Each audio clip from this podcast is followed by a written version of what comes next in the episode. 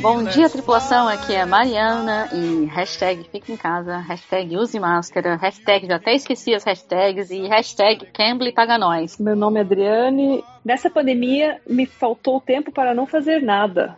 Bom dia, tripulação. Aqui é o Marcelo e comissário não pode fazer home office. É, senhoras e senhores, para quem pode fazer home office e está ouvindo a gente de casa, sejam muitos bem-vindos a bordo do Galecast, o primeiro podcast em português sobre a profissão comissário de voo. Pandemia está aí há mais de um ano e meio nas nossas vidas e como tudo e todos foram afetados no mundo, na aviação não poderia ser diferente. Ok, ok, talvez um pouco mais de um ano e meio, mas acho que já dá para dizer que o pior já passou e que dá para ver uma luz no fim do túnel. Então hoje conversamos com a Adriane Raduens, que voa nos Estados Unidos, e também temos na mesa o Marcelo Bueno, no Instagram o Aeromoço, que atua como comissário no Brasil para um insight de como a pandemia afetou diferentes mercados mundo afora. E se você chegou agora no Galecast e não quer perder nenhum episódio, Assine o podcast acessando galecast.com e abaixo de cada post estão os links do feed.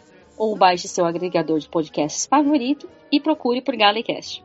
Para entrar em contato pelo Twitter e Instagram, é só procurar por Galecast. Ou para quem quiser entrar em contato por e-mail, é só escrever para contato@galecast.com. E agora, senhoras e senhores, apertem os cintos, coloquem as máscaras, porque a pandemia ainda não acabou.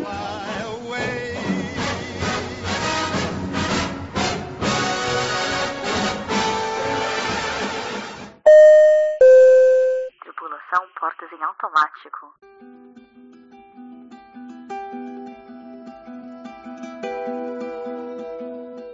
Bom, gente, 18 meses depois, assim, eu coloquei para ficar um número redondo, né? Porque todo mundo sabe que fazem mais de 18 meses que a pandemia tá aí. Mas a primeira pergunta que vai começar esse programa, que eu achei pertinente, é da Louise Schultz, primeiros pensamentos quando de repente, bum, tudo parou de verdade lá em março de 2020? Onde é que vocês estavam? O que, que vocês estavam fazendo? Como foi o último voo de vocês? Quem quiser começar aí, fica à vontade. Eu tava aqui em Seattle de boas para receber a visita da minha irmã, que era aniversário dela em março, e a gente tava começando a escutar as notícias. Só para deixar claro que o primeiro caso de COVID, de teste laboratório eh, nos Estados Unidos foi em Seattle, em janeiro. Então, eu eu tava aqui, tava voando, tava de boas, peguei uns days off pra ficar com a minha irmã, ela veio, inclusive, e daí na metade de março, assim, cara, tu vai ter que voltar pro Brasil, porque eu não sei como vai ficar a situação, porque estão começando, eu tô começando a ficar assustada com tudo. Eu não tinha muito voo, mas em abril eu já tinha voos ainda, e começaram a cancelar muitos voos. Então, eu estava aqui,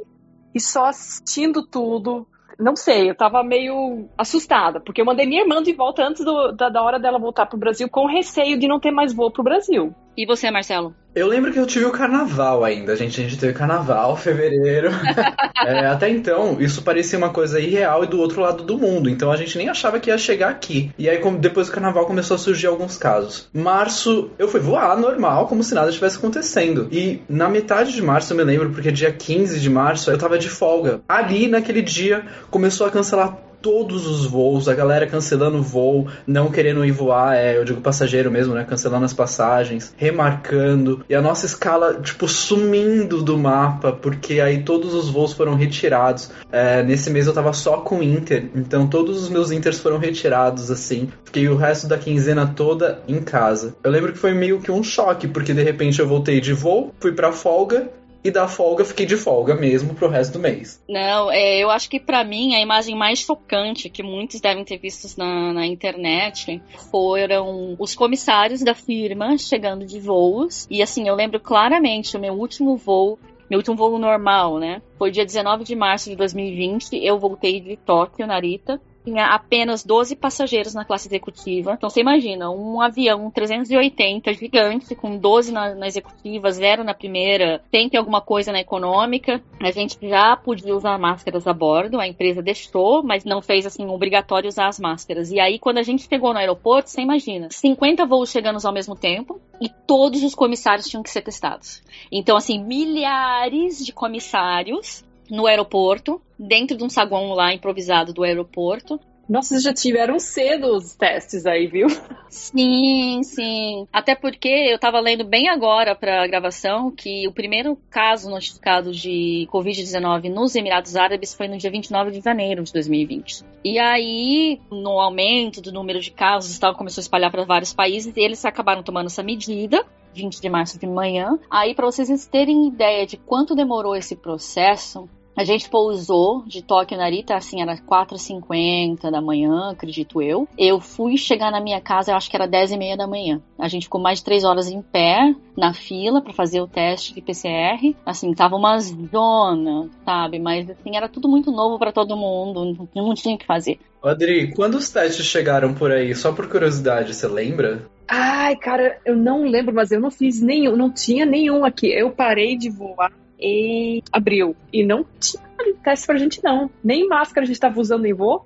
A gente só começou a usar em maio. Em maio eu saí uh, de licença. É, pra gente as máscaras também foram é, opcionais. E elas só se tornaram obrigatórias, eu acho que lá para julho. E eu acho que os testes chegaram no Brasil, assim, teste de farmácia, essas coisas que você poderia comprar, lá para novembro, dezembro, se eu não tô enganado. Mas assim, de chegar de voo, assim, os tripulantes estarem fazendo porque estavam voando ou qualquer coisa assim, não aconteceu. A gente só fazia se tinha suspeita. Eu vou até frisar assim que esse teste que fizeram com todo mundo aí foi só nesse dia, acho que no dia seguinte, no máximo, que tinha algumas pessoas fora ainda do país. Depois parou. É, não, aqui também não, nada de teste para chegar nem nada. Até abril do ano passado, quando eu ainda estava trabalhando. Então tava tudo muito confuso, mas não tinha teste, não tinha uso de máscara, não. Não lembro ter usado máscara no passado, não, antes de, antes de parar, não. E demorou um tempo aqui para chegar os testes também, mas não foi até novembro, não. Chegou, chegou antes, mas não, não foi logo no começo, não. Até porque tava faltando máscara, não se achava máscara. Eu acho que os testes que chegaram aqui antes foram mais de laboratório, porque não tinha teste, tava em falta. Era tudo para hospital nesse, nesse momento. Nossa, que loucura lembrar disso tudo. Eu nem, nem lembrava Sim. mais disso tudo. Cara. Parece tão distante. Uhum. O pior é que assim, parece tão distante e ainda a pandemia não acabou. Sim, então, exatamente. É, complicado, mas é, vamos lá. E vocês? Quanto tempo vocês acharam que ia durar isso? Porque assim, eu na minha santa inocência, achei que, sei lá, dali uns dois meses, tudo ia estar tá normalizado. E aí, é o Boff, que para quem não sabe é alemão, ele tava vendo lá algumas coisas em alemão tal, e ele falou, olha, tem um pessoal da Lufthansa aí falando que isso vai durar dois anos. Eu, ah, dois anos, imagina! Hoje, agora eu dou risada, né? Porque assim, eu falo um ano e meio não acabou ainda, né? Quase dois já. Uhum. É, vocês acharam que ia durar do... quanto tempo? Eu, dois meses, já perdi minha aposta faz tempo. Eu achei que no pior dos casos, seis meses. Eu vou dizer que eu usei de referência o H1N1, então eu achei que passaria rápido como H1N1. Então eu tava ali nos quatro, seis meses também. Mas assim que começou a dar os problemas e começar as conversas de acordo para não ter redução de força de trabalho, né? Eu achei que talvez até o final de 2020, ano passado, a gente tinha já resolvido, mas me enganei também. Quais foram assim as primeiras coisas que vocês fizeram, né? Porque eu, como eu disse, aquele voo que eu cheguei de Narita e que eu posei 4h50 da manhã, e fui para casa às 10 e meia da manhã. Na verdade, aquele dia eu tinha planejado em ir para casa, tomar um banho, me trocar, pegar uma mala e ir de férias pro Brasil, porque minhas férias iam começar naquele dia. Ai, que delícia. É, só que não, né?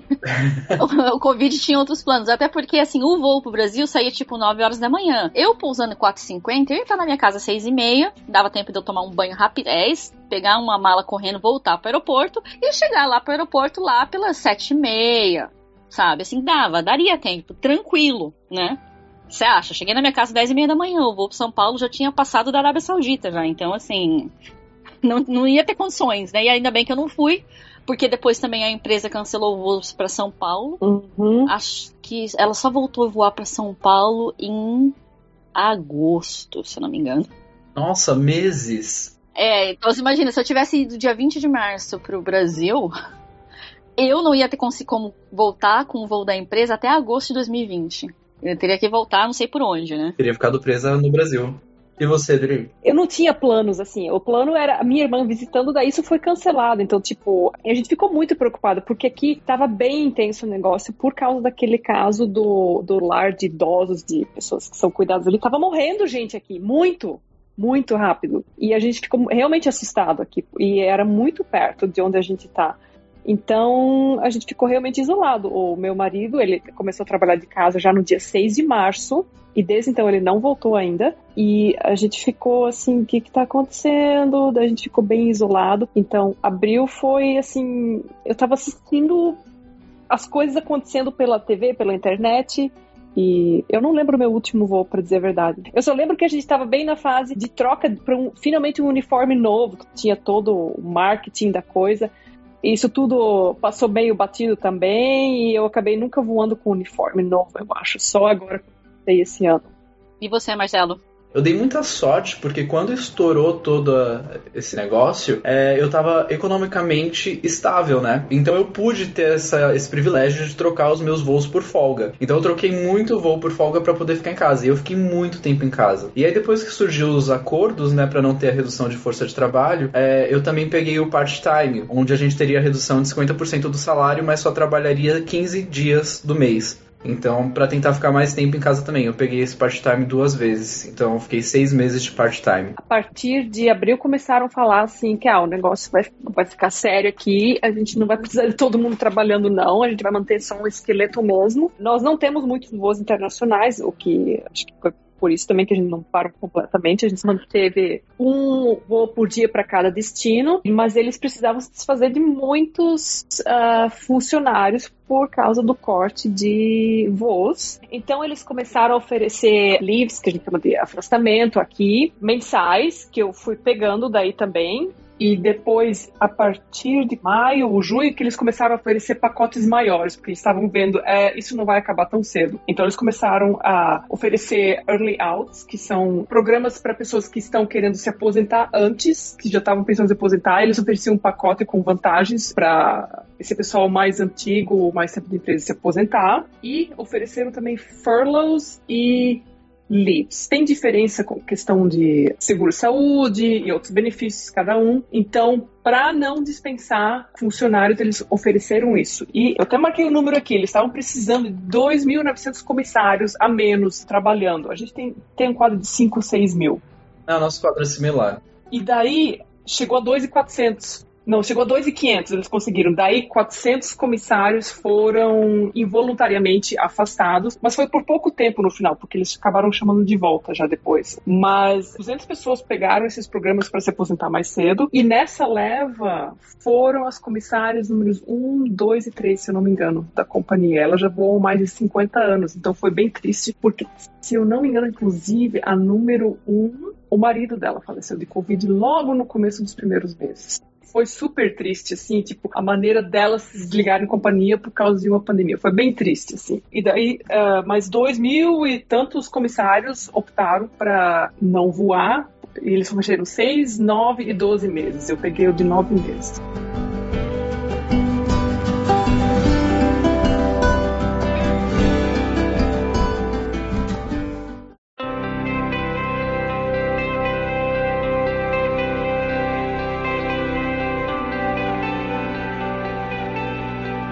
Então a gente já tá meio que enveredando para uma pergunta do segundo bloco. Vai emendar tudo aí. Bom, boa sorte pro editor, ele que lute. Lucas, um beijo, te amamos.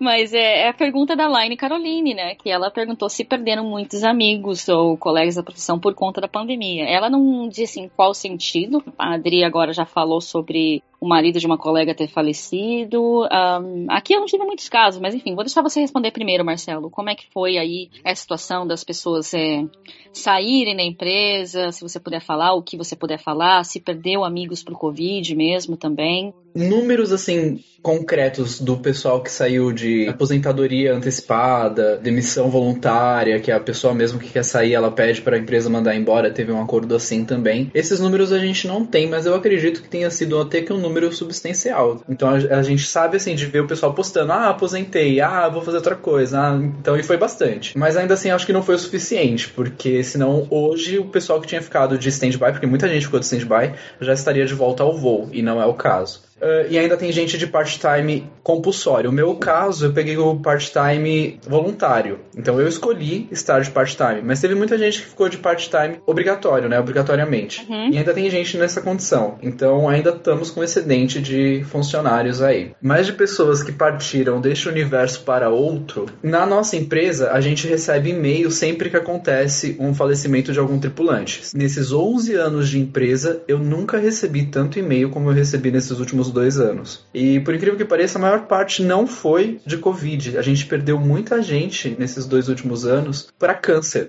Nossa. É, teve gente que partiu por conta de Covid? Teve. Mas teve muito mais, o número foi maior de câncer. Eu também não tô falando assim um número absurdo de grande, não foi. Mas foi um pouco mais assustador do que a gente estava acostumado. Uhum. Porque a gente antes recebia, tipo, um e-mail desse a cada ano a cada dois anos. E nesse ano foi tipo dois e-mails por mês, assim, uma média assim. Então, e sim, eu perdi algum, algumas pessoas conhecidas, algumas pessoas muito queridas, algumas pessoas assim. Quando acontece esse tipo de coisa, você faz, gente, eu não acredito, como assim? O que aconteceu? Por que do nada? Eu fui com essa pessoa mês passado. Então pega um pouco de surpresa. Você fica até um pouco assustado por você mesmo, né? Porque você está perto. Quando você começa a ver essas coisas acontecendo ao seu redor, você faz um, gente, como eu estou sendo livrado disso? Amém, obrigado, mas assusta um pouco. É, eu acho que no meu caso é similar com o seu, Marcelo, que a empresa também não divulgou números uh, de quantos funcionários foram. É, demitidos, apesar deles não usarem essa expressão, né? Mas sim, a gente via em redes sociais, do meu círculo de amigos, assim, pessoas que eu conheço próximas a mim, pelo menos umas três pessoas foram, né? Três não, perdão, quatro, porque uma foi numa segunda leva. A gente ouve, mas sim, houveram bastante pessoas próximas ou amigos de amigos que você ouve aqui e ali e tal. E por Covid também, uh, não, eu não perdi ninguém próximo, como eu já disse. A gente não ficou sabendo de muitos casos de comissários que faleceram por Covid na empresa, até porque aqui na minha empresa, essa questão de quando falece um, um comissário ou comissário, ou até mesmo um piloto, fica a cargo da família divulgar ou não no portal da empresa se essa pessoa faleceu. Então, muitas vezes as pessoas falecem e a gente nem sabe. Mas nesse caso aí já era um procedimento pré-pandemia, então não tem muito o que dizer a respeito, mas é sobre as pessoas terem falecido de Covid. Eu realmente não ouvi muitos casos justamente por causa da política de privacidade da empresa. E no seu caso aí, Adriane, tem mais alguém, algo mais para adicionar sobre isso? A gente tem as estatísticas. Eu estou olhando aqui agora do pessoal da minha companhia, até agora 410 comissários foram diagnosticados com Covid. Não é muita gente, né? Não, se for parar para pensar. Não. 410 de 5 mil e pouco, se bem que é, não sei, daí foi para 2 mil só trabalhando. Bom, eu sou de humanas, mas eu acho que se colocar esse número em porcentagem vai ser um número alto. Vai, vai. Agora para de pensar é. é.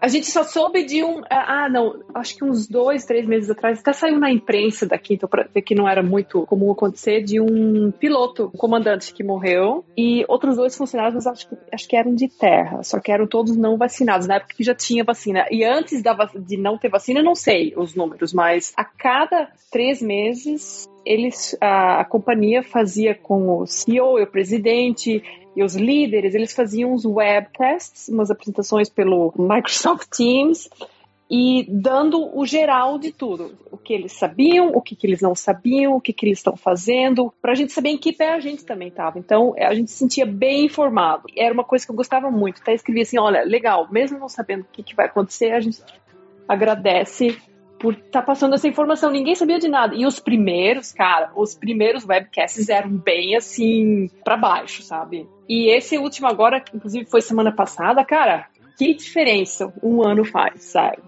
Eu senti isso também. Aqui na nossa empresa a gente também tem essas é, apresentações, né? Tipo, essas lives. É, só que o nosso não é pelo Teams, é pelo Workplace. E também são frequentes. E é, também é o CEO, né? O nosso presidente. É ele que coloca a cara tapa lá, senta na frente de todo mundo e fala tudo que tá acontecendo, como vai ser, como não vai ser. É, eu acho isso muito importante para manter a gente mais seguro, né? Do que tá de fato acontecendo direto da, de, da, da liderança mora, assim. Exatamente. Eu achei isso, assim, fenomenal, porque pra que deixar a gente no escuro, entendeu? Tá certo que eles não sabiam de nada, ninguém sabia de nada, mas pelo menos direcionar, assim, ó, acho que a gente vai tentar fazer isso e segurem a onda, a gente também não sabe o que tá acontecendo, mas segura na mão de todo mundo aqui e vamos, vamos ver o que, que isso vai dar. E, e mantenham-se seguros. Essa cultura de ter lives e, e, esse tipo de coisa com o presidente já existia desde quando ele assumiu a presidência aqui da minha empresa. É, só que eram presenciais, né? E aí o que aconteceu foi que as, essas reuniões tornaram mais frequentes, todo mês tem, é, às vezes mais do que uma no, no mês, e online. Então eu achei que foi uma mudança até que positiva é, causada pelo essa, esse distanciamento necessário né? Uhum. Aqui na minha empresa também, né? Já tinha o hábito de fazer esse tipo de apresentação antes, não era assim super frequente, como todo mês, que nem no caso de vocês. Aqui era cada três meses. Aqui às vezes era até mais quatro, seis, enfim, uhum. dependia muito. Mas é, durante a pandemia, que eu me lembre, eles fizeram apenas umas duas, uma online e uma presencial bem recente, tanto que nessa presencial eles fizeram simultâneo, na verdade, presencial, com um certo número limitado de assentos e apenas vacinados podiam participar. E ao mesmo tempo eles transmitiram via internet para quem não se vacinou ou para quem não podia estar lá no horário. A gente vai chegar ainda nessa questão da vacina, mas eu quero voltar uma pergunta aqui, porque já que a gente estava falando sobre comissários que pegaram Covid e, e chegaram a falecer e tal, tem uma pergunta muito boa da Cristiane Fong, que é como que a empresa de vocês lidou com os funcionários que pegaram Covid? Porque eu não sei a vocês, eu acredito que não, no caso de vocês dois, eu peguei Covid. Então isso eu tenho uma experiência pessoal para falar a respeito. Então eu vou deixar vocês falarem primeiro. Olha, eu sinceramente acho que foi meio bagunçado. eles tentaram, gente, eu juro, eles tentaram manter um controle, mas não é fácil. Até porque a nossa escala de voo aqui, eu acredito que seja muito diferente da de vocês. E a gente tem uma mudança contínua de tripulantes. Uhum. Então, por exemplo, no mesmo dia, se eu tô fazendo um bate-volta, por exemplo, pode ser que eu mude de tripulante ali no meio. Então, tirar a tripulação de voo se um apresentou Covid é difícil, porque pode ser que esse que apresentou Covid tenha tido contato com várias tripulações, porque ele pode ter ficado ali de coringa. Então, eles tentaram. Então, no começo, alguém testava positivo para Covid, tipo, tinha sintomas, ia no médico, testava positivo. Aí eles ligavam para todo o resto, tirava de escala, ficava 15 dias interditado a galera para ver se não ia ter também. Mas eu sinto que isso meio que foi virando uma bola de neve, foi meio que perdendo o controle e eles foram tentando acompanhar, mas sem mais tirar de voo, porque até então ia acabar ficando sem tripulação, porque se tirasse todo mundo que teve contato com alguém que apresentou, é, no final e não estava apresentando, ia ficar complicado. Não posso dizer como realmente foi, mas o que eu observei é que foi um pouco bagunçado. E eu entendo o motivo de ter sido assim, porque é muita gente, era uma coisa nova, é logística, e aí também tinha diminuído o pessoal da área de saúde, da empresa, tava todo mundo trabalhando de casa, foi toda uma dinâmica nova. Então, é compreensível. É compreensível, né? É, e você, Adri? Não, tem um detalhe que eu não trabalhei durante a pandemia, né? Então, eu não sei como foi na época da pandemia, eu só trabalhei até abril do ano passado e mesmo assim, quase nada. Eu só voltei em maio desse ano, então talvez a coisa estava melhor esquematizada já, mas eles fazem o tal do contact tracing. Eu tive um exemplo que eu estava voltando de extra num voo, eu estava sentada, eu estava com um passageiro, mas a trabalho, e alguém da tripulação que estava trabalhando no voo deu positivo para Covid no, no, dia seguinte. E daí eles ligam para você e fazem todo o esquema assim, ó, vai fazer o teste, você pega a dispensa médica até o resultado do exame e espera o resultado do exame. Isso foi esse ano. Eu não sei como foi durante a pandemia. Só que no meu caso não deu nada, porque eu tava na janela, eu nem tava em contato com a pessoa, porque eu tava sentada na janela do passageiro. Daí ficou, ficou assim, mas eles fazem, eles tentam avisar as pessoas e uh, para não trabalhar quando tiveram contato com alguém que estava positivo. Então, a minha experiência, eu posso dizer que foi até boa, né, comparando com a de vocês, porque eu achei que, assim, as coisas aqui estavam bem organizadas, mas também tem outros motivos de serem organizadas, como é a maneira como o país funciona também. Então, o sistema é meio que todo interligado. Uau! Então, se eu fizer um teste e der positivo, isso aí tá linkado com o meu, o meu ID. Peraí, ID, ID de tripulante ou ID de identidade pessoal? Identidade pessoal. Uau! Então, assim, não tem como você dar um migué e tentar trabalhar estando positivo, falando, ah, não, não posso faltar nesse voo, sabe? Se bem que eu ouvi casos de gente responsável que tava com sintomas e essa pessoa falou, ah, não, eu vou, vou ficar de máscara, vou ficar num canto, aí quando eu voltar eu vejo isso, né? Porque realmente é tudo linkado, não tem como, se você fizer, pegam, né? Então, eu peguei Covid, mas não foi no ambiente de trabalho. Eu fui jantar na casa de uma amiga, aí você pensa, ah, assim, tava aglomerando. Não tava aglomerando, gente, só tinha três pessoas, eu, a amiga e o marido. E ainda assim, é, eu peguei Covid, né? Ela me avisou assim que ela começou a ter os sintomas tal, né? E eu fui, fiz o teste, deu positivo. E, enfim, recuperei. E você nem tinha apresentado os sintomas ainda, então? Quando ela me ligou, eu tava começando, eu acho. Eu falei, será? né? Mas eu só fui na casa dela. Aí ela me ligou e falou: faz o teste, por favor. Eu fiz e batata, deu. E aí me retiraram dos voos que eu estava. Eu não sei se eles chegaram a contactar as tripulações dos outros voos, mas eu acredito que não. Porque assim, entre eu voar e fazer ter o contato na casa dessa minha amiga e fazer o teste e tal, foram assim, quase uma semana, entende? Então era meio que óbvio que não foi o caso de eu ter pego no voo. E aí eu fiquei três semanas groundeada, né, assim, sem voar, com a empresa dando os dias de folga, não era dispensa médica. E eles colocaram lá um código especial na escala para dias de folga.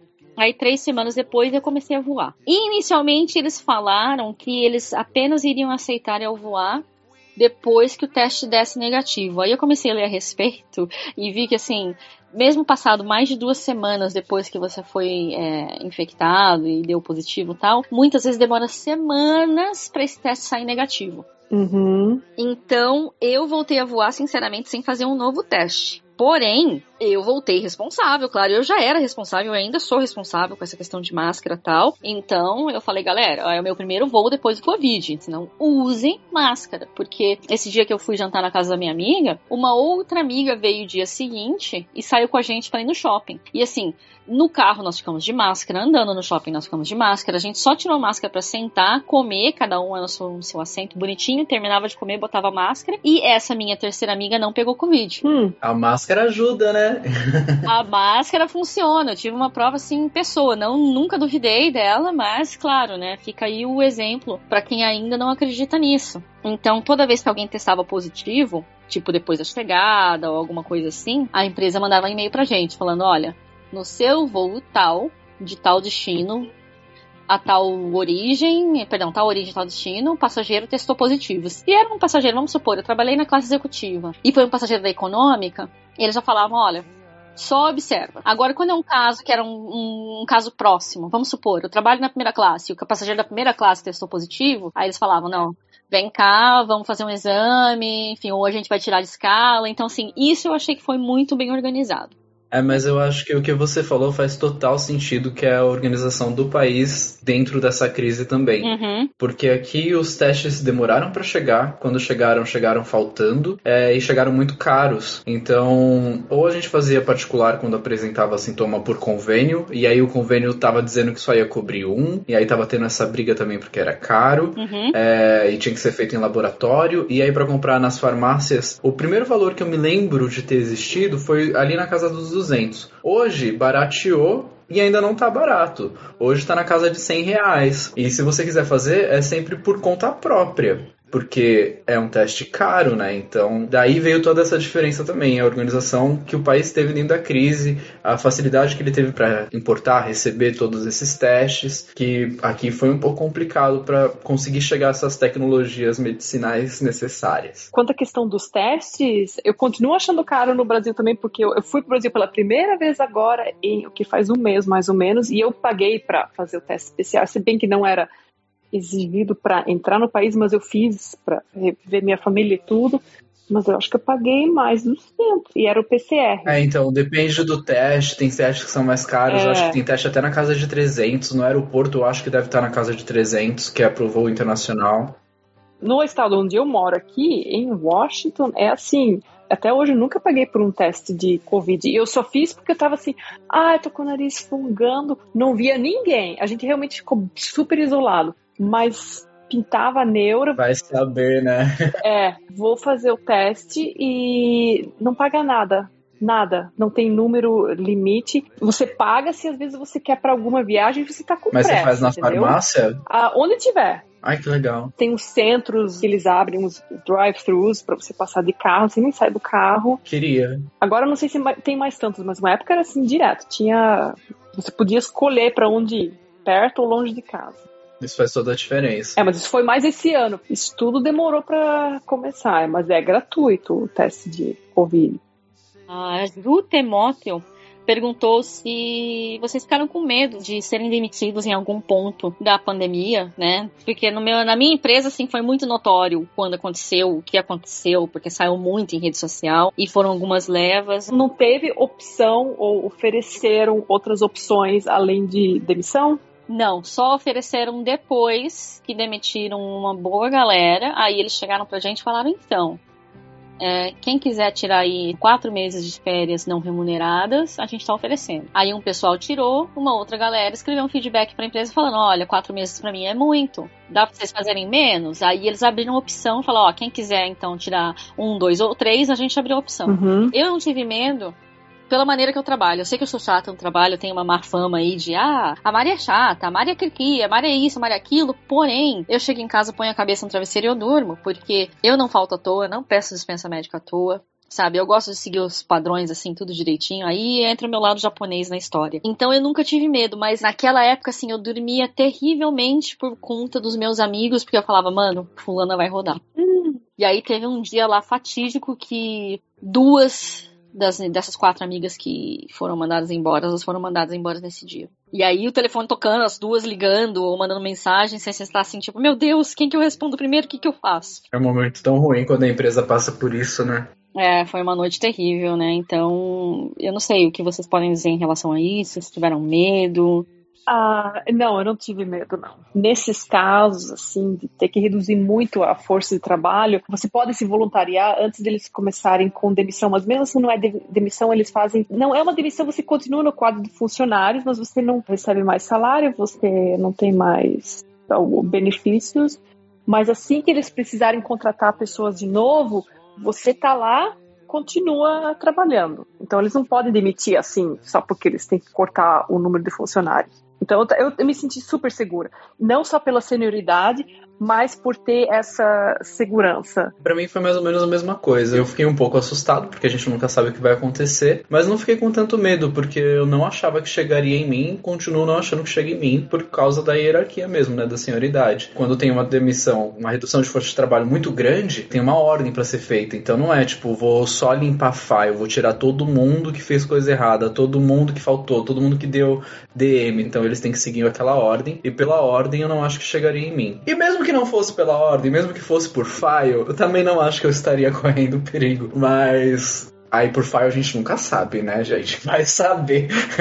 eu fiquei um pouco assustado. Assim, a minha empresa, ela costuma lidar com crises e momentos difíceis econômicos de uma forma muito inteligente. Mas eu fiquei um pouco assustado porque nesses 11 anos eu já vi alguns momentos em que ela não sabia se continuava aberta ou não. E eu fiquei com medo de que isso pudesse voltar a acontecer. Então não foi bem da demissão, mas foi da sobrevivência da empresa que eu fiquei mais assustado.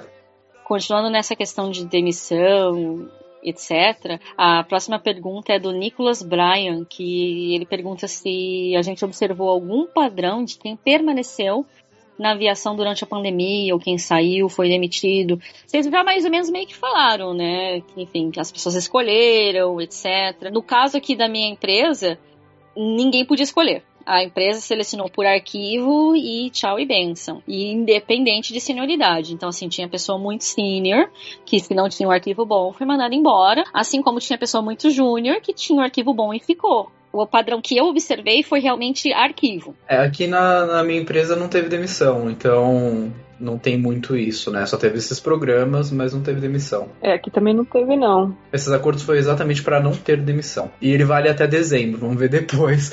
Então, padrão de quem permaneceu ou foi demitido não tem padrão, pelo que a gente pode observar, né? É, não teve demissão. Teria o padrão, assim, de quem resolveu cair fora por um tempo e pegar as ofertas de ficar fora um tempo ou não. Que era um pessoal que já queria aposentar, tava só esperando esse momento. Ou o pessoal que pegou a licença não remunerada era pessoas que aproveitaram isso para começar um outro negócio, já estavam em outro negócio para poder focar. Coisas assim. O, o meu marido trabalha, disse, então beleza, é ficar em casa. Ele, inclusive, falou assim, cara, fica em casa.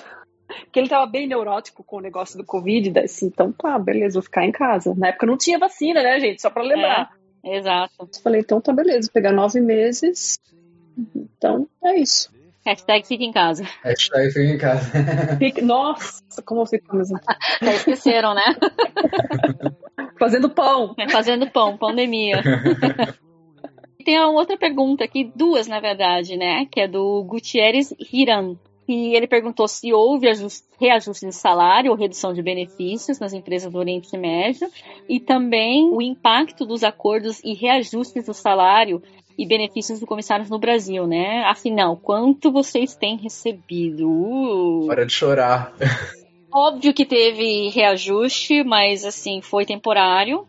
E o meu salário já voltou ao normal. O meu auxílio moradia também já voltou ao normal, mas houve uma redução temporária de 15% no auxílio moradia. E o salário, agora eu já nem lembro, mas. Foi 50%? O salário base, eu não lembro. O salário hora, eles não mexeram. Mas o que mais mexeu, assim, foi a questão de você ficar sem voar. Então, todo mundo sabe que comissário ganha voando. O que mais adiciona no nosso salário são as horas de voos. Então, comparando o meu salário de 2020 com o meu salário de 2019, assim, tipo, houve uma redução de 60%. Uau. Eu fiquei três, quatro meses inteiros sem voar, nada. E os outros meses que eu voava, fazia dois, três voos por mês, enquanto eu fazia isso numa semana antes, né? Então, obviamente, houve uma redução muito grande da oferta de voos e dos voos que entram na escala para o comissário, então isso aí, paciência, mas é, poderia ter sido muito pior, eu poderia ter sido mandado embora, Deus me livre, então assim, tô aqui, bati na madeira até, né? Uhum. Como no Oriente Médio não tem sindicato, não tem acordo, isso eu não posso falar. Então, eu sei que vocês já falaram um pouquinho aqui e ali, mas se quiser dar uma resumida, A gente falou um pouco dos programas que tiveram, né? Mas a gente não falou muito bem dos valores em si, tipo, das porcentagens. Mas a gente começou com uma redução de salário no salário base de 50%. E isso foi para todas as empresas que fecharam acordo, foi o mesmo padrão, mais ou menos. Então, no Brasil, tirando a Latam, que teve demissão, as outras fecharam acordo e aí começou com uma redução de 50%. E isso era ia diminuindo. Então, no final, por exemplo, agora a gente já tá com redução de 3, 1%, eu nem sei. Então, como a gente não estava voando, a gente não estava fazendo horas. Então, a gente não passava do salário base. Então, a gente teve 50% de redução no salário base e não tinha acréscimo das horas variáveis. Então, a, a percepção foi muito mais pesada. E a franquia também mudou. A nossa franquia é de 54 horas voadas. Ou seja, junto do salário base, a gente ainda tem já a soma de 54 horas variáveis. Só que durante o começo da pandemia, com 50% da redução do salário base, a franquia ficou lá na casa das 20 horas. Só que a gente não voava mais que 20 horas no mês. Então não tinha hora variável para receber. Eu espero que tenha dado para entender, porque eu sei que salário é complicado de entender, né? Pessoal, nota do editor que também já foi tripulante aqui no Brasil, deixa só eu dar uma organizadinha nas ideias aqui, porque o salário de comissário é um pouco confuso mesmo de entender. Mas basicamente o salário é composto por três elementos: o salário base, que é o que você recebe fixamente no mês por ser comissário da companhia aérea X, as horas voadas e as diárias. As diárias são equivalente ao vale-refeição do tripulante, porque as companhias aéreas não pagam vale-refeição para tripulante, elas depositam dinheiro na conta onde o comissário recebe salário, comissário ou piloto, e isso aí são as diárias. As horas voadas, de acordo com um acordo coletivo entre o sindicato e as companhias aéreas, antes da pandemia, os tripulantes recebiam pelo menos o equivalente a 54 horas voadas no mês, independentemente de quantas horas voaram. Por exemplo, digamos que a hora de voo custe 10 reais. Eu não faço a menor ideia de quanto está custando hoje. Se você voou no mês 20 horas, você vai receber 540 reais, que é o equivalente a 54 horas. Se você voou no mês 60 horas, você vai receber 600 reais de horas voadas. O que aconteceu foi o seguinte: por conta da pandemia, como o faturamento das companhias aéreas despencou, elas não tinham como ficar pagando 54 horas para todos os tripulantes. Né? Como o Marcelo falou, a companhia aérea dele tinha 5 mil comissários. Então, pelo acordo estabelecido entre o sindicato e as companhias aéreas, foi reduzida essa franquia de 54 para 20 horas por mês. E aí o problema que eles estavam enfrentando é que eles não estavam voando nem essas 20 horas por mês. Então o salário base dos tripulantes já deu a reduzida de 50% e ainda foi agravada pela situação de, ao invés de eles estarem recebendo por 54 horas voadas, eles estavam recebendo só 20 horas.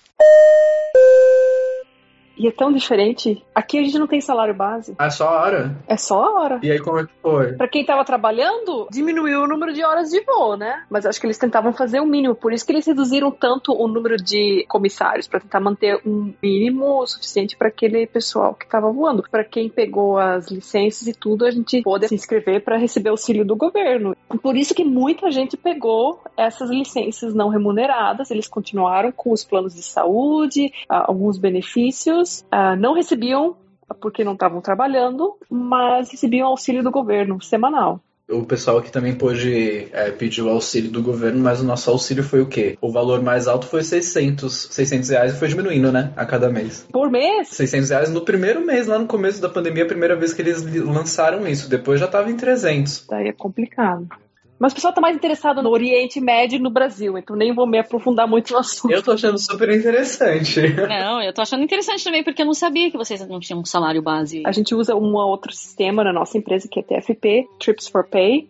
O equivalente em horas de voo é uma diferença pequenininha. Esse é o mínimo que eles garantem assim, na escala pra gente. E depois a gente pode jogar mais para cima, mais para baixo, como quiser. Mas tem que manter um mínimo por ano para ter os benefícios do plano de saúde, férias, uniforme, essas coisas. Interessante. Essa pergunta é da Lara Castelli, que eu achei muito boa. E a pergunta é como a pandemia impactou a sua vida? Trabalho, saúde mental, perdas, etc. Se alguém quiser começar aí, fica à vontade. Primeiro que a gente mora longe da família.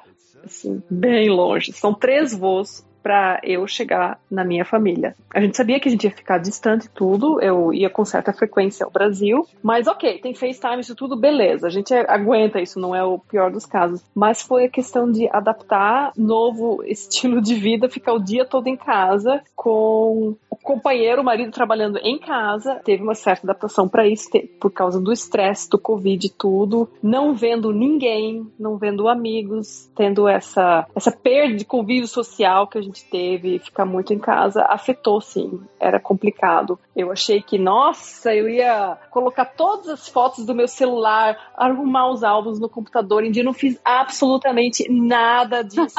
Ler livros, nada disso. Felizmente a gente não teve uh, caso de Covid nem na família, nem caso de morte na nossa família, nem uh, aqui de amigos próximos, nem no Brasil. E por mim, isso já, já é um, assim, um, uma vitória ter sobrevivido a essa pandemia até agora, sem pessoas próximas, amigos próximos e familiares próximos, pai, mãe, irmãos, terem pego Covid. Marcelo? trabalho não dá pra gente fazer home office, né? Então sobrou muito tempo livre. e aí, no começo, eu aproveitei esse tempo livre meio que pra focar nas redes sociais, na criação de conteúdo. Só que, com o passar do tempo fazendo só isso, eu dei uma surtada, baguncei todas as minhas redes sociais, comecei o Aeromoço no Instagram do zero de novo, porque eu cansei de olhar para mim mesmo, foi isso que aconteceu. eu comecei também uma vida meio gamer, então eu comecei a fazer lives, streams de games na Twitch. Muita gente fez isso na pandemia, né? Eu fui um deles. Só que eu acho que toda essa exposição nas redes sociais e quando você cria conteúdo com o seu próprio rosto, você fica se olhando o tempo todo e você se compara com as outras pessoas e tal. E sem ter uma outra válvula válvula de escape sem ter outra forma de pensar em outras coisas, ficar muito só nisso, eu acho que isso mexeu muito com a minha autoestima. Hum. Eu tô com um problema de autoestima que eu nunca tive antes, tipo, de me olhar e falar, vamos arrumar aqui, ali, ali, ali, aqui, ali, ali, ali, sabe? Tipo, tá tudo fora de lugar para mim. Gente, não, pelo amor de Deus. Pois é, eu sei que é da minha cabeça, eu sei que não tem nada a ver, mas é que eu acho que foi o excesso dessa criação de conteúdo me olhando ali o tempo todo, eu acho que isso mexeu um pouco com, minha, com a minha cabeça. Hum. É, mas a saúde física, a saúde física foi maravilhosa. Mentira, eu fiquei sedentário. Então eu fiquei, tipo, muito. mas a gente pode focar na saúde digestiva, no aparelho digestivo. E isso deu um improvement, foi melhor, porque a gente, eu passei a me alimentar melhor com a minha própria comida, né? Sem comer em, em, nos noites por aí, e a comida do avião. O meu sistema digestório passou a funcionar melhor. Então essa foi a maior diferença, assim, assim, que eu senti. E quanto a Covid na família, é, teve até, mas foi todo mundo muito assintomático, assim. Foi tipo uma dor de cabeça, um negócio assim, então não foi nada muito sério. É, eu acho que nessa questão de Covid na família, que nós três temos isso em comum, porque todos os casos que nós tivemos, ou que não tivemos, foram leves. Né? Só minha avó e uma tia precisaram ser hospitalizadas, mas nada invasivo, nada de respirador, nada de UTI, enfim, e saíram bem do hospital, até minha avó, que tem 83 anos já. Então, Covid, pelo menos, é, tivemos sorte que ninguém próximo faleceu. Uh, a única perda grande que eu tive durante a pandemia foi a perda do meu pai, que isso eu já postei no Instagram, inclusive, quando aconteceu, foi ano passado, em outubro. Ele faleceu de câncer, mas a questão da pandemia atrapalhou muito viajar. Japão com as fronteiras fechadas, eu uhum. sem visto, consegui um visto para viajar, mas cheguei aqui, ele já tinha sido cremado. Então foi assim, uhum. uma situação bem difícil. E eu não pude me despedir dele, né? Até porque a última vez que eu o vi foi em janeiro de 2020. Hum. Eu tive alguns dias de folga, eu falei, ah, quer saber? Eu não vou pro Brasil dessa vez, eu vou pro Japão. Falei, vou ver meu pai, ele não tá trabalhando mesmo, né? Porque ele já estava em tratamento. Uhum. E aí eu vim pra cá. E eu saí daqui com uma sensação que era a última vez que eu ia ver ele. Não sei porquê. Ah. E foi difícil na época que eu falei, mas por que eu tô com essa sensação tão ruim? A pandemia já tava tendo alguns casos é, fora da China. Inclusive, quando eu vim visitá-lo no, no Japão, foi quando confirmaram o primeiro caso no Japão. Talvez seja por causa disso que eu fiquei com essa sensação, ah, não sei se eu vou conseguir voltar. E foi batata, não consegui voltar, ele faleceu, vim aqui, peguei as cinzas dele para levar ao Brasil, e aí vocês estavam falando de PCR agora há pouco, né, que, ah, o teste é super caro, 300 reais, 400 reais. Quando eu vim pro Japão, pegar as cinzas do meu pai e voltar para Dubai, eu paguei o equivalente a 1.100 reais no, no PCR aqui. Nossa senhora! Agora sim, você consegue achar por um terço do preço, mas ainda assim, um terço de 1.100 reais vai ser o quê? Quase 400. É muito caro. Caríssimo, caríssimo, caríssimo, mas é... Nossa, reclamando aqui achando que o preço era absurdo, tem lugares que tá mais caro mais caro ainda, né? Isso porque eu fiz um teste que não saía no dia e tal. Se eu fosse fazer um teste que saía no dia, falando em ienes para os nossos ouvintes do Japão, na época eu paguei 23 mil ienes, né? Que dá agora mais ou menos uns 1.100 reais. Se eu fosse pegar um teste para sair no dia, era 40 mil ienes, então ia ser quase o dobro disso. Tá caro viajar hoje em dia. É, mas, é, enfim, coisas da pandemia, né? Eu não tenho nem figurinha para expressar a minha. Sim. a minha cara agora. Tem uma figurinha assim, tem o tá passada? Pois é. Pois é. Tô passada. Tô chocada.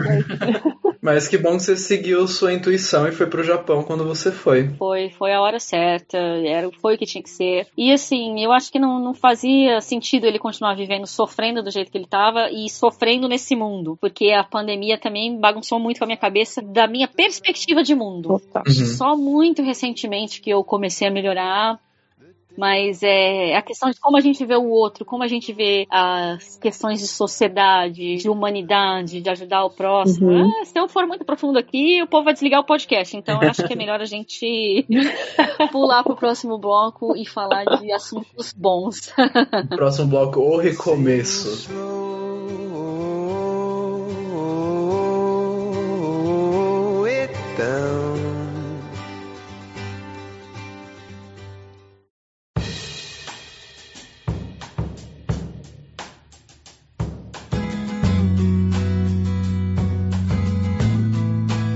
Claro que a pandemia não vai durar para sempre, já começou a melhorar bastante, mas a gente tem que começar a falar também do recomeço. A primeira pergunta desse bloco do recomeço é do João JVCS. E ele pergunta: quando os voos voltaram, quais foram as maiores dificuldades, diferenças pra gente no trabalho?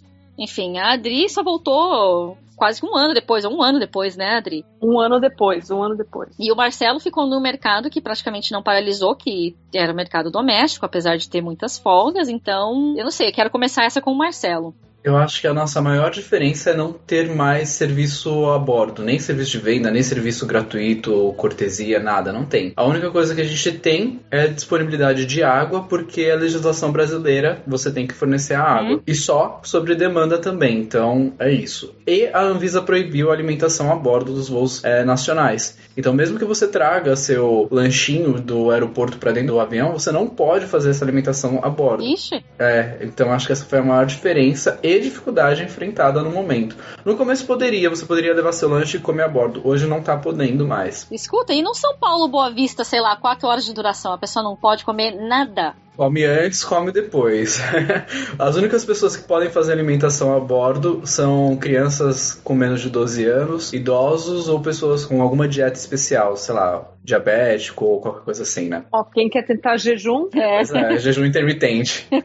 Dri, no seu caso, o recomeço como foi? usar a máscara. Eu sou super a, a favor das pessoas usarem máscara. Eu também eu uso Uhum, máscara, sim, uhum. usem máscara, mas odeio usar máscara e é o tempo todo, é um saco. Então essa foi a pior coisa ah, pra mim no retorno ao trabalho, porque o serviço de bordo também era mais abreviado. Agora já tá quase tudo de volta. Aqui a gente já tá vendendo até comida de novo a bordo. Mas foi o uso de máscara e policial uso de máscara. Essa foi a pior parte. Eu, essa questão de mudanças, né?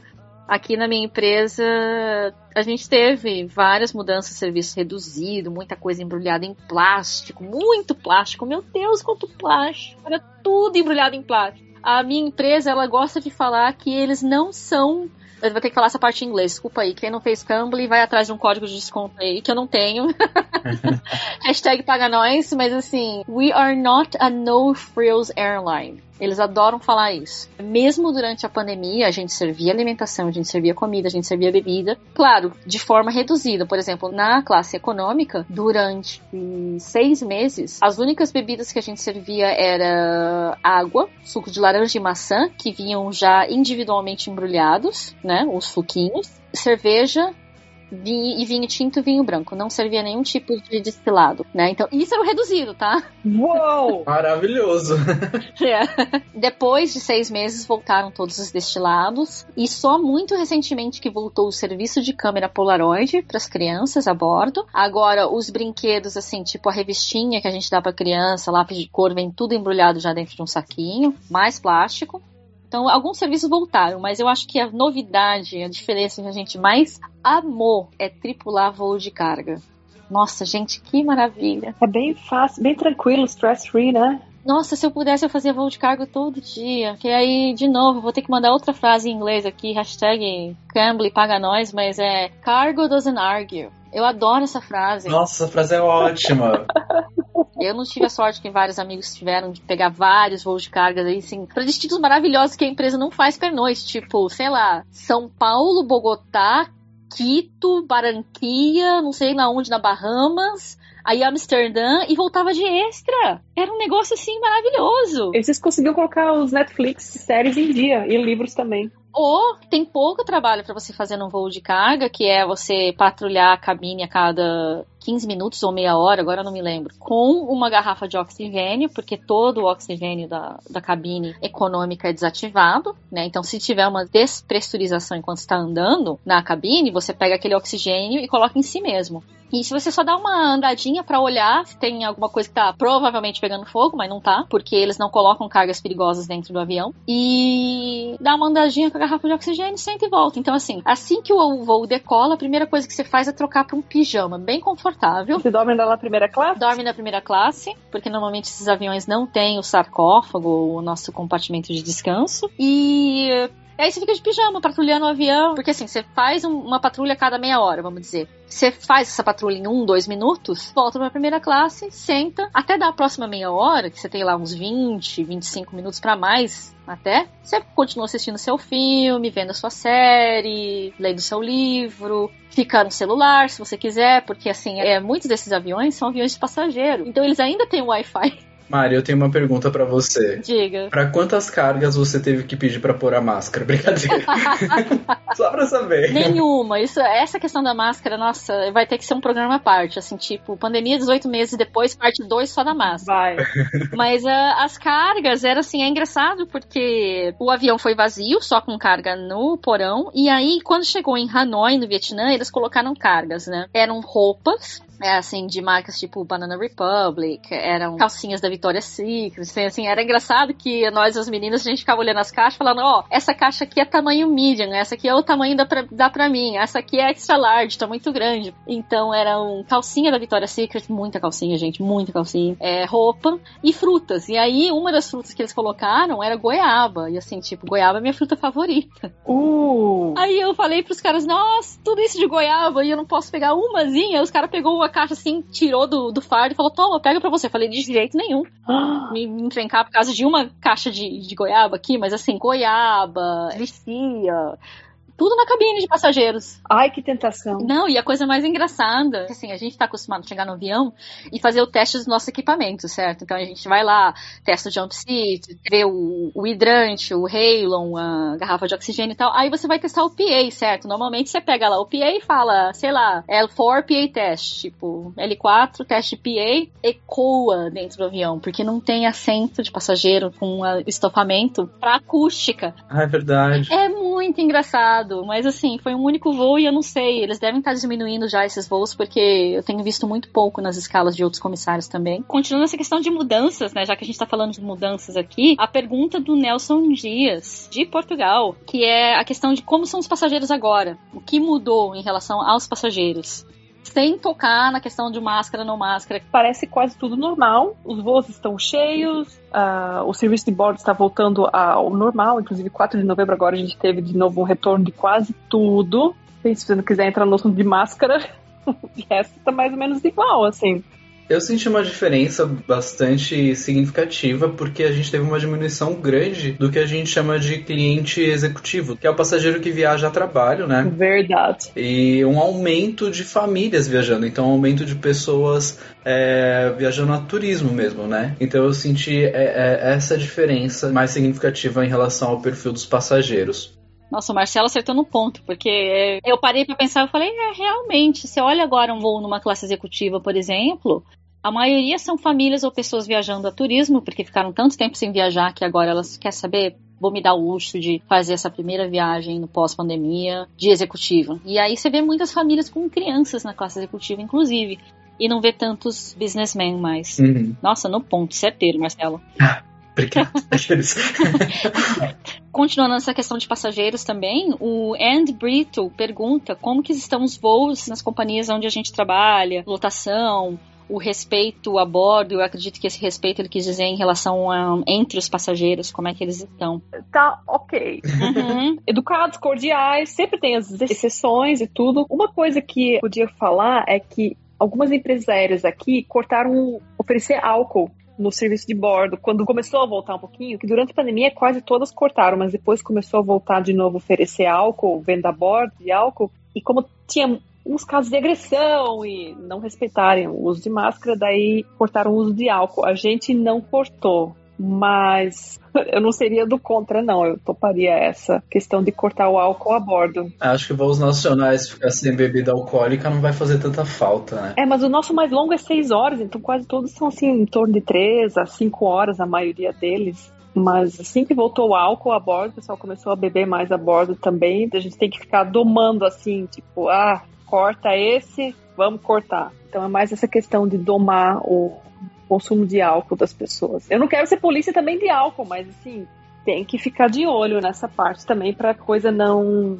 virar potencialmente alguma coisa maior e pior. Não vou. Por aqui, eu acho que as pessoas, no geral, elas estão um pouco mais impacientes, querendo, tipo, tudo para ontem, sabe? Querendo as coisas de imediato. Lidar com a administração dos ânimos das pessoas tem sido uma dificuldade aí. A pessoa, às vezes, ela não sabe que ela não vai poder se alimentar a bordo, mesmo que esteja avisado, escrito em tudo quanto é canto, mas não leu e aceito, só aceitou. É, às vezes comprou com uma agência de viagem e não foi avisada. E pode ter acontecido realmente. Então, lidar com as expectativas e conseguir explicar e trazer a pessoa para a luz da razão, para a luz da paciência, tem sido uma maior dificuldade aí, porque a galera tá um pouco à flor da pele, eu tenho sentido. Mas os voos estão lotados, a lotação tá, tá completa. Inclusive, se vocês estiverem viajando de benefício em qualquer companhia brasileira, e eu digo qualquer companhia porque eu sei que todas estão lotadas, toma cuidado, tá? Que é stand-by, pode ser que não dê. Obrigado pela dica. Agora aqui, aqui na firma, aqui na região, notei que mudou pouca coisa. A porquice continua igual, eu achei que fosse melhorar, não melhorou. Você vai no banheiro, assim, tá igual ou pior do que antes. E a gente tem que tomar outros cuidados agora com o banheiro. Porque antes, assim, o banheiro a gente dava daquela ajeitada básica, né? Tipo, vestia papel, colocava uma capinha no, no, assento e, enfim, se o chão tivesse muito molhado e desse para limpar, limpava, era isso, né? Agora, pelo treinamento da empresa, a gente tem que, na verdade, passar um desinfetante em todas as superfícies nas quais as pessoas põem a mão no banheiro. Então, assim, quando você vai checar o banheiro, além de checar o papel, pôr capinha, isso, aquilo, você tem que desinfetar a torneira, tem que desinfetar o dispenser de sabão sabão, tem que desinfetar o botão da descarga, tem que desinfetar aonde abre a mesinha de trocar o bebê, tem que desinfetar a superfície da mesinha de trocar o bebê, tem que desinfetar uh, o tranco da porta, tem que desinfetar o buraco da porta onde você põe a mão para abrir ela, no caso da porta camarão, quando é a porta de abrir normal, tem que desinfetar a maçaneta e do lado de fora você tem que desinfetar na parte onde empurra para abrir a porta do banheiro na aeronave. Então assim, é uma coisa que toma um tempinho a mais, juntando a sujeira que tá enfim, não, eu acho que isso não mudou muita coisa e lotação depende do país, porque no caso do Marcelo tem sido voos domésticos, da Adri também, no meu aqui depende dos países. Então, tem países que estão limitando a entrada de residentes apenas que não entra turista, então nesses voos eles costumam estar muito vazios. Os voos para países quais permitem turistas entrar, você já viu que está voltando quase um nível pré-pandemia. Uhum. Vou te dar um exemplo claro, que eu tô aqui no Japão agora por uns dias de férias. O Japão só está permitindo a entrada de residentes e ainda tem um limite que o governo japonês impõe às empresas aéreas de quantidade de pessoas que entram por dia, porque todo mundo faz um teste de PCR quando chega aqui no Japão. Então, por mais que tenha 300 assentos na classe econômica, a empresa aérea só pode vender 58. Então, os voos vêm assim, batendo lata para vir, sair mais ou menos, depende do dia, se tem muita gente indo viajar tal. Então, o voo tá dependendo se o país está aberto ou não, né? E assim, a gente tá gravando esse episódio dois dias depois da reabertura das fronteiras dos Estados Unidos e foi interessante ler algumas matérias aí sobre pessoas que esperaram horas na fila para poder entrar nos Estados Unidos no primeiro dia que reabriu a porteira, a porteira, a fronteira. A porteira. Abre a porteira do coração, entra, gente. então, os voos internacionais aqui, Mari, a gente tá para retomar agora este mês já de novembro e mês que vem de dezembro. Vamos ver como vai ficar, se a gente vai ter limitação também, porque para brasileiros a gente tá com limitações em muitos países, né? Por isso que demorou tanto para retomar os internacionais. Uhum. Vamos ver. Eu acho que vão voltar lotados também, se os países de destino permitirem. E para fechar esse bloco do recomeço, duas perguntas, uma na verdade, um mashup aqui de perguntas de novo do Nelson Dias e do Vini Carreira, né? Existe medo de voar entre os comissários ou como que a gente ficou psicologicamente ao voltar para os voos? Se a gente teve medo de pegar o vírus, se ficamos animados, como é que foi essa volta? Eu fiquei morrendo de medo, mas a gente tem que trabalhar, né? É operacional, não dá para trabalhar de casa. Mas hoje tô mais seguro porque eu já tomei as duas doses da vacina. Mas eu ainda tomo muito cuidado, passo álcool gel o tempo todo, máscara 100%. Mas no começo, que ainda não tinha a vacina, eu fui com medo mesmo. Eu não tive medo quando eu voltei porque eu estava vacinada. Hoje completa duas semanas que eu tomei a terceira dose, inclusive. A gente já pode tomar a terceira dose aqui. Caramba! Então eu tô mais segura quanto a isso. E todo mundo tem que tomar vacina também, né? Colegas também tomou a terceira dose, Mari? Não, só a segunda. Eu vou ver quanto que vai ser a terceira, porque na verdade a minha segunda dose foi em abril, então já vai fazer oito meses que eu tomei. Pois é, foi a minha também, em abril, Mari. Teve também controvérsia quanto a isso, e mas assim, tá disponibilizado aqui, então eu vou, cara. Sim, melhor. E já que a gente tá falando de vacina, então antes de eu ir pro, pro bloco polêmico das máscaras, eu vou aproveitar que ninguém perguntou e eu esqueci de colocar isso na pauta e eu queria muito falar sobre isso. Que eu sei que isso aqui também vai dar polêmica. A empresa de vocês obrigou a vacinar? Porque a minha não obrigou, mas ela foi muito esperta na maneira que ela fez isso. Eu vou explicar a minha depois que vocês falarem, porque eu sei que tem umas polêmicas vindo por aí. Sim, aqui é, foi obrigatório a vacinação e quem não se vacinasse ia beijos tchau. E assim, na verdade ninguém é obrigado a se vacinar, mas a empresa também não precisa ficar com você. O problema é, dia 1 de novembro, o Ministério do Trabalho abriu uma portaria dizendo que nenhuma empresa poderia demitir, tirar de operação, é, nenhuma empresa de qualquer setor, quem não tivesse vacinado porque não quis vacinar por escolha. Então, não teve nenhuma demissão por causa dessa portaria. Se essa portaria cair, as demissões vão acontecer. A não ser que a pessoa tenha algum atestado médico que prove que ela não pode tomar a vacina porque é um risco à saúde dela. Eu não duvido muito se começar a aparecer atestados de pessoas que não querem tomar a vacina alegando qualquer coisa, né? Uhum. E assim, eu lembro de estar explicando pra minha mãe, falando, mãe, tem gente usando atestado aí, literalmente dizendo que eles são doentes mentais pra não usar máscara. Aqui não é a empresa que obriga os funcionários, mas a empresa tem que pedir para os funcionários porque é recomendação. Saiu isso que quem agora faz qualquer coisa pro governo dos Estados Unidos tem que ter os funcionários vacinados. Então, sim, teve muita polêmica e controvérsia aqui também, mas quem tem por motivos médicos ou e aqui também tem por ah, motivos religiosos, que a religião, sei lá, tem essa também. Então é analisado. Gostaria de acrescentar que assim que entrar na IATA, aí não tem mais choro nem vela. Todo mundo vai ter que estar vacinado ou não tá seguindo o padrão da IATA e não vai poder voar. Que nem é o caso da febre amarela aqui pra gente já. A gente tem que estar com a carteirinha de vacinação de febre amarela internacional na documentação de voo. Aqui, aqui na firma, a questão da vacina, eles foram bem inteligentes. O que, que eles fizeram? Eles disponibilizaram a vacina através da própria clínica da empresa. Então, obviamente, não tem que pagar nada. E quem não queria se vacinar, eles deram um prazo. Falaram: olha, a partir de tal data, quem não estiver vacinado tem que apresentar um PCR a cada sete dias. Pagamento do seu próprio bolso. Aí, beleza, como a quantidade de voos era pequena tal, então, assim, tinha gente que conseguia ainda lidar com isso, porque eles também deixaram bem claro: se o PCR não ficar pronto a tempo do seu próximo, da sua próxima jornada, do seu trabalho e tal, é Hum. falta. Uh, É falta na sua escala, né? E vai pro seu arquivo. Beleza. O pessoal tava voando assim uma vez a cada 10 dias, então dava tranquilo pra você fazer o PCR e voar. E assim, o mesmo PCR você podia usar pra mais de um voo, caso você tivesse dois voos em uma semana. Aí eles pegaram e diminuíram o prazo.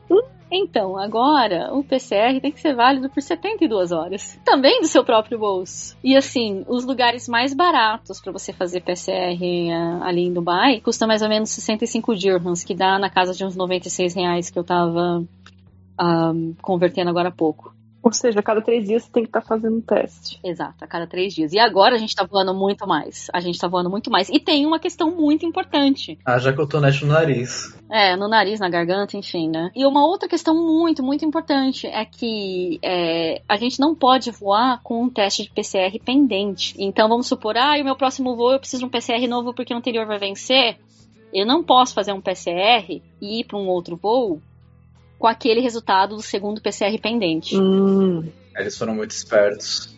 foram muito espertos. E aí deram esse prazo, aí a partir de 1 de novembro, agora, quem não tivesse é, a vacina, eles é, colocariam as pessoas em férias não remuneradas iniciadas pelo funcionário. Então, ou seja, nenhum benefício tipo auxílio moradia, etc., iria ser pago, tá?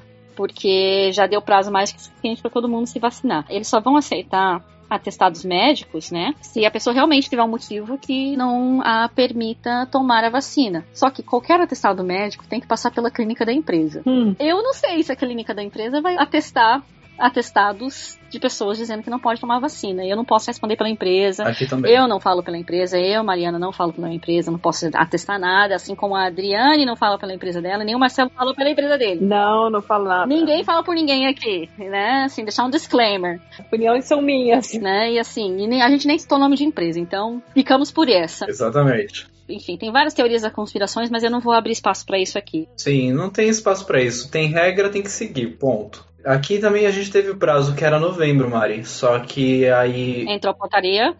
Exato, é por essas questões polêmicas que não vamos citar. Uhum. é, a portaria saiu quando? 1 de novembro. E aí segurou todas as empresas que tinham dado esse prazo.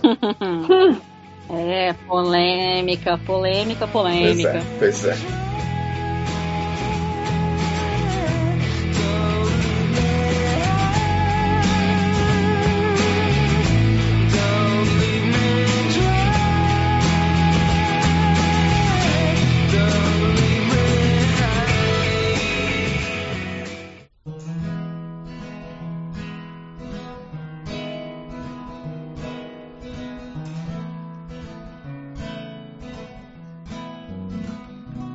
Falando de polêmica, agora chegou a hora da pergunta campeã de cartas do programa de hoje. Nada mais, nada menos do que. Deixa eu ver se eu, foram, se eu contei certo mesmo. Um, dois, três, quatro, cinco, seis, sete, oito pessoas perguntaram sobre a questão de uso de máscaras a bordo. Que vou citá-las: é o J. Guilherme Ferraz, o Evamper, o Gira Fabi, o G. Versuti, a Carmela Melinha, Bogar Paula, Ana Junqueira e Laine Caroline. Todas essas pessoas fizeram a pergunta do mesmo jeito, com palavras diferentes, então eu vou fazer um mashup numa só. Como a gente lida com esses passageiros que não usam máscara, com os negacionistas que não querem seguir protocolo, ficam com a máscara embaixo do nariz. Uh, inclusive a Line até ela adicionou na pergunta nela, né, se passaram por alguma situação de passageiros que estavam alcoolizados e fizeram coisas absurdas. E aí ela mandou no finalzinho da pergunta dela: Eu amo vocês, que saudade.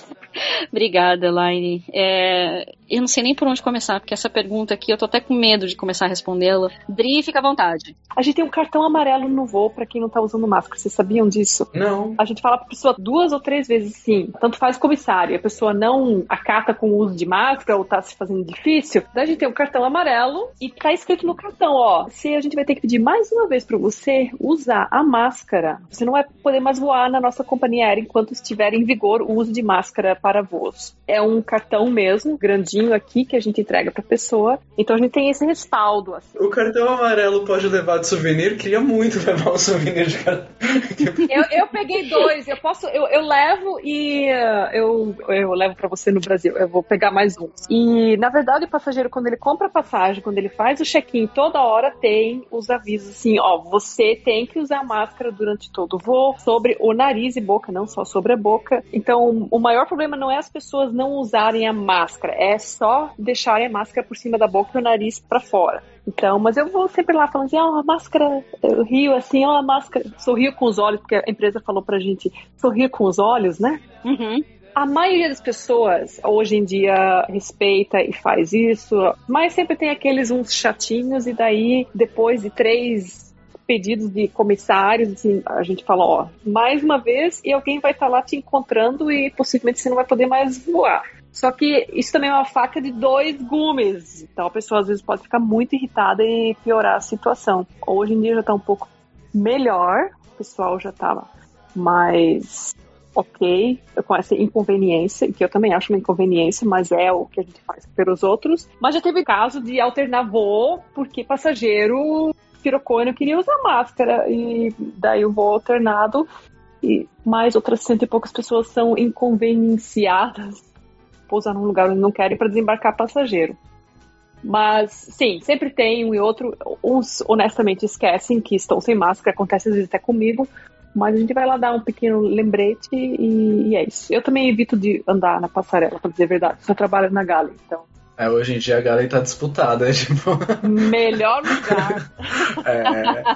Bom, aqui no Brasil a gente tem a legislação federal 14019, que foi de 2020, e ela obriga o uso de máscara cobrindo corretamente boca e nariz a partir dos 3 anos de idade. Então, eu acho que a maior dificuldade ali seria, acho que fazer as crianças a partir dos 3 anos de idade manterem a máscara, né? Algumas conseguem, algumas não. E quanto a passageiros realmente indisciplinados que não querem usar máscara e geralmente é nariz de fora para tentar dar algum golpe, descer sempre, a gente tem que pedir, pedir, pedir com paciência, tentar trazer ele para a luz da razão sempre. Mas a gente também tem essa regra regra de três. Então pediu três vezes, uh, em vez de pedir a quarta, a quarta vez que tiver sem a máscara, já vai passar para o comandante e vai analisar o desembarque desse passageiro ou não.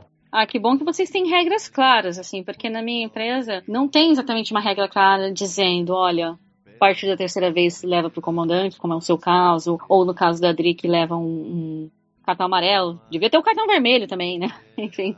Mas é, o que a gente tem de bem interessante é que cada voo a gente tem que pegar as regras, né, de destino sobre questão de uso de máscara, isso, aquilo. Então, aqui entra o tempero do Oriente Médio, de você voar para todo quanto é lugar, que eu não sei se está sendo feito ainda, mas no começo da pandemia, começo assim, quando a gente já começou a voar, né, julho do ano passado, voos para o Paquistão, o chefe de cabine tinha que tirar fotos dos passageiros sentados na cabine é, usando máscara. Nossa. E? É, então todo mundo embarcava, sentava, aí o chefe de cabine ia e não avisava, tá? Chegava num cantinho, tirava foto de todo mundo, chegava no outro cantinho, tirava de foto da maioria dos passageiros que coubesse na foto, claro. Uhum. E tinha que mandar por antecedência para um certo número no Paquistão, dizendo, ó, esse aqui é o, o voo da firma número tal, né? E essas são as fotos dos passageiros na cabine. Aí você mandava. Tem países, como por exemplo no Canadá, pelo menos pra gente, o Canadá passou isso por escrito, que se você advertir um passageiro mais do que duas vezes para ele utilizar a máscara durante o voo, que é pra gente avis- avisar as autoridades canadenses. O que que faz com esse passageiro na chegada, eu não sei. O engraçado é que, assim, nos nossos anúncios a bordo, nós falamos, né? Ah, lembrem-se um aos outros, caso alguém esqueceu de colocar a máscara, né? E aí, isso tá gerando conflito entre os passageiros. Hum. O passageiro vem e fala, ó, sua máscara tá embaixo do nariz. O passageiro vem e me chama e fala, ó, o cara tá me enchendo o saco. Eu falei, well, mas é no nosso anúncio tá dizendo, pra lembrar um aos outros, o senhor tem que usar a máscara em cima do nariz. Aí o cara fica puto, perdão o palavrão, mas o cara fica puto e fala: É, se eu ver qualquer pessoa com a máscara embaixo do nariz nesse voo, eu vou fazer uma reclamação pra sua empresa. Bom, tá bom, pode fazer, mas nós, comissários, estamos olhando e pedindo pra todo mundo. Então, assim, é o inferno, porque você tá andando na passarela, você direto vê um passageiro ou outro sem a máscara, ou com a máscara embaixo do nariz, ah, ou embaixo do queixo, ou com a máscara no bolso. E assim, é complicado, né? Porque você tem que ficar pedindo, pedindo, pedindo. Eu sei que a Adriane já falou duas vezes que ela não quer ser polícia de máscara, não quer ser polícia de álcool. Eu não quero ser polícia de nada. Ninguém quer, né? Pois é. Mas essa questão da máscara também é. Eu tenho pergunta pra vocês: os passageiros são banidos se eles não usam máscara? No Brasil não pode banir.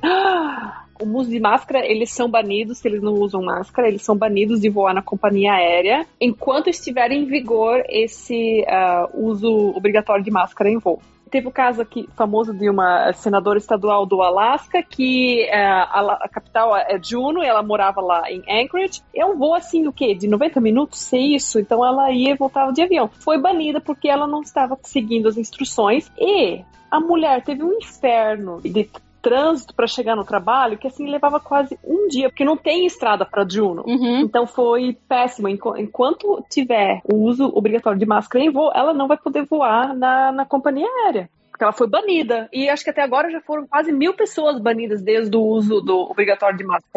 Caraca. É, bem complicado. Até janeiro eram 300, mas eu acho que aumentou muito desde janeiro para É cá. porque quando a galera já tá sentindo a falsa sensação de que a pandemia acabou, já não querem mais usar máscara, mesmo que a obrigatoriedade ainda exista, né? É. Essa questão de máscara também teve um caso curioso aqui na firma que me contaram, né? Então, assim, caso de caso de caso que eu ouvi de pessoas fazendo um certo voo ali dentro da região do Oriente Médio, um passageiro na cabine. Durante o embarque ainda, o povo embarcando, e o pessoal já com a máscara embaixo do nariz e começando a brigar, não sei o quê.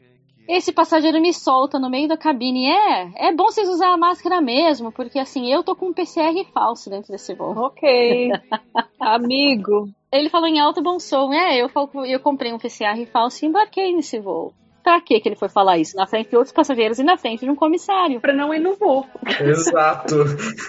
Exato! O comissário levou isso pra frente e o passageiro em questão foi desembarcado. Então, assim, gente, eu não vou ser hipócrita. Tem um monte de gente que viaja com PCR falso. Porque é impossível você ter um controle de qual laboratório é legítimo ou não. Nos países no quais a empresa tem muita desconfiança, tem uns certos laboratórios que você tem que fazer naquele laboratório para viajar pela minha empresa aérea. Tá? Agora, outros países já não tem esse controle, então Posso contar um caso, Mari, rapidinho? Porque a gente não tem a obrigatoriedade do PCR, né? Lá no começo da pandemia, a gente teve uma situação onde uma passageira tava tentando ser esperta. E aí ela falou que ela estava com sintomas e que ela teria que ir na fileira só ela, porque ela não queria que ninguém sentasse do lado. Obviamente, ela não foi. Parabéns. Duas palavras pra você, parabéns. A Jodelle Bloemer fez uma pergunta parecida, mas diferente. O Nelson Dias também perguntou o que mudou mais no dia a dia, né?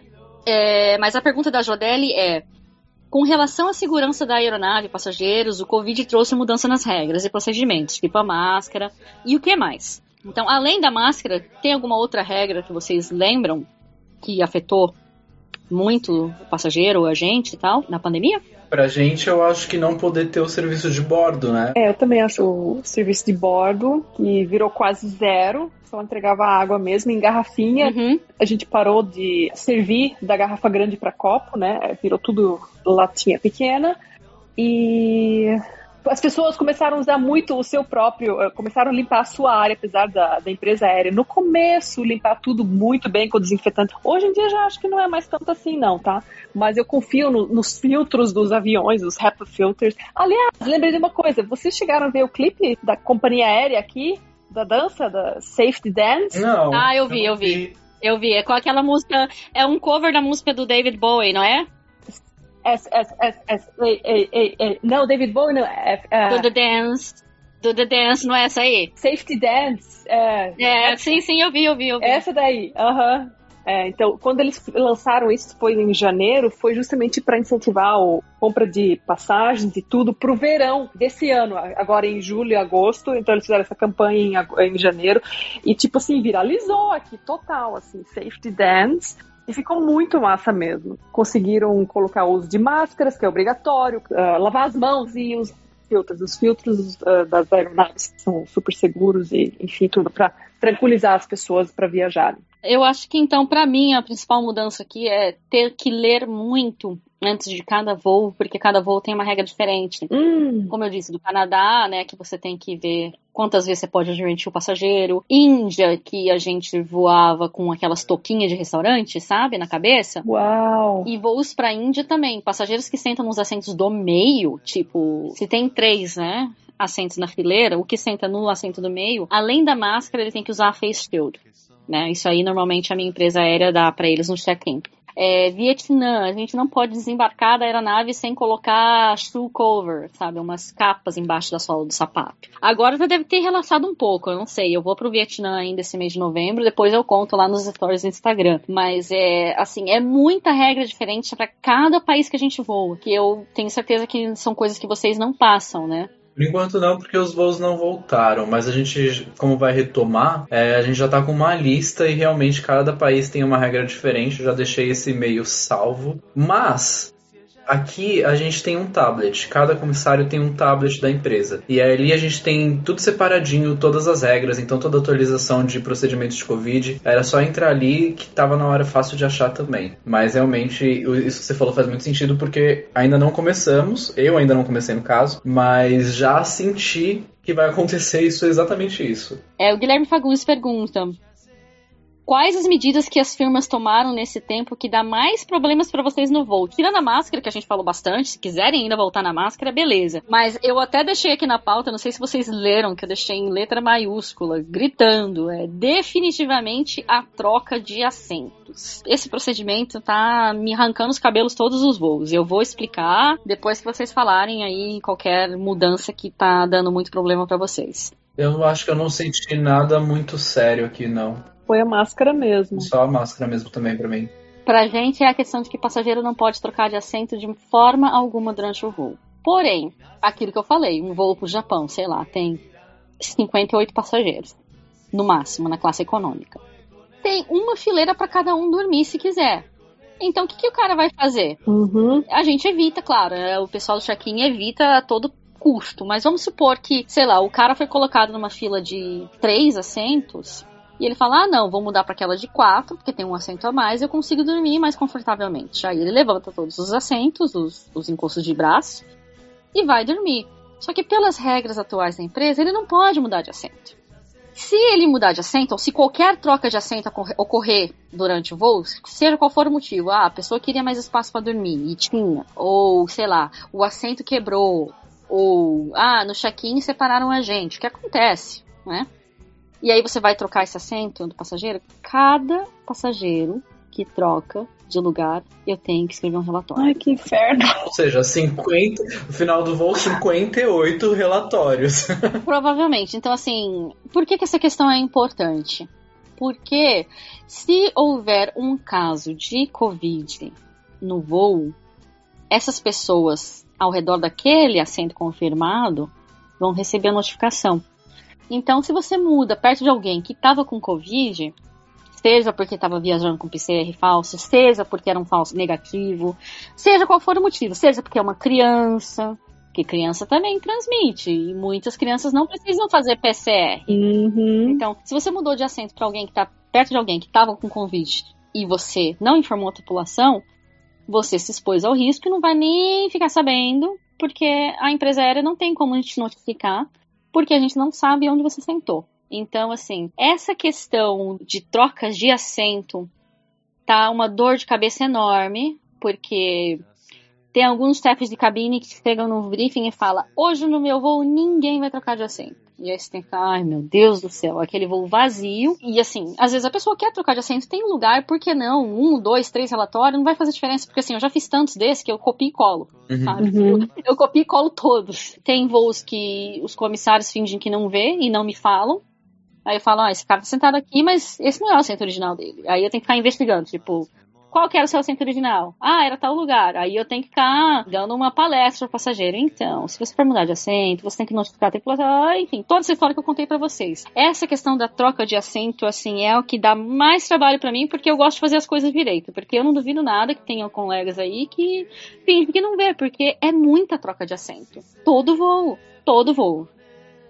E outra pergunta do Guilherme Fagundes, que é em relação aos pernoites. O que mudou de antes da pandemia para agora? Basicamente, pra mim, parece tudo normal. Assim, só falta, às vezes, alguns serviços no hotel, como restaurante aberto, essas coisas, mas não mudou muito, não.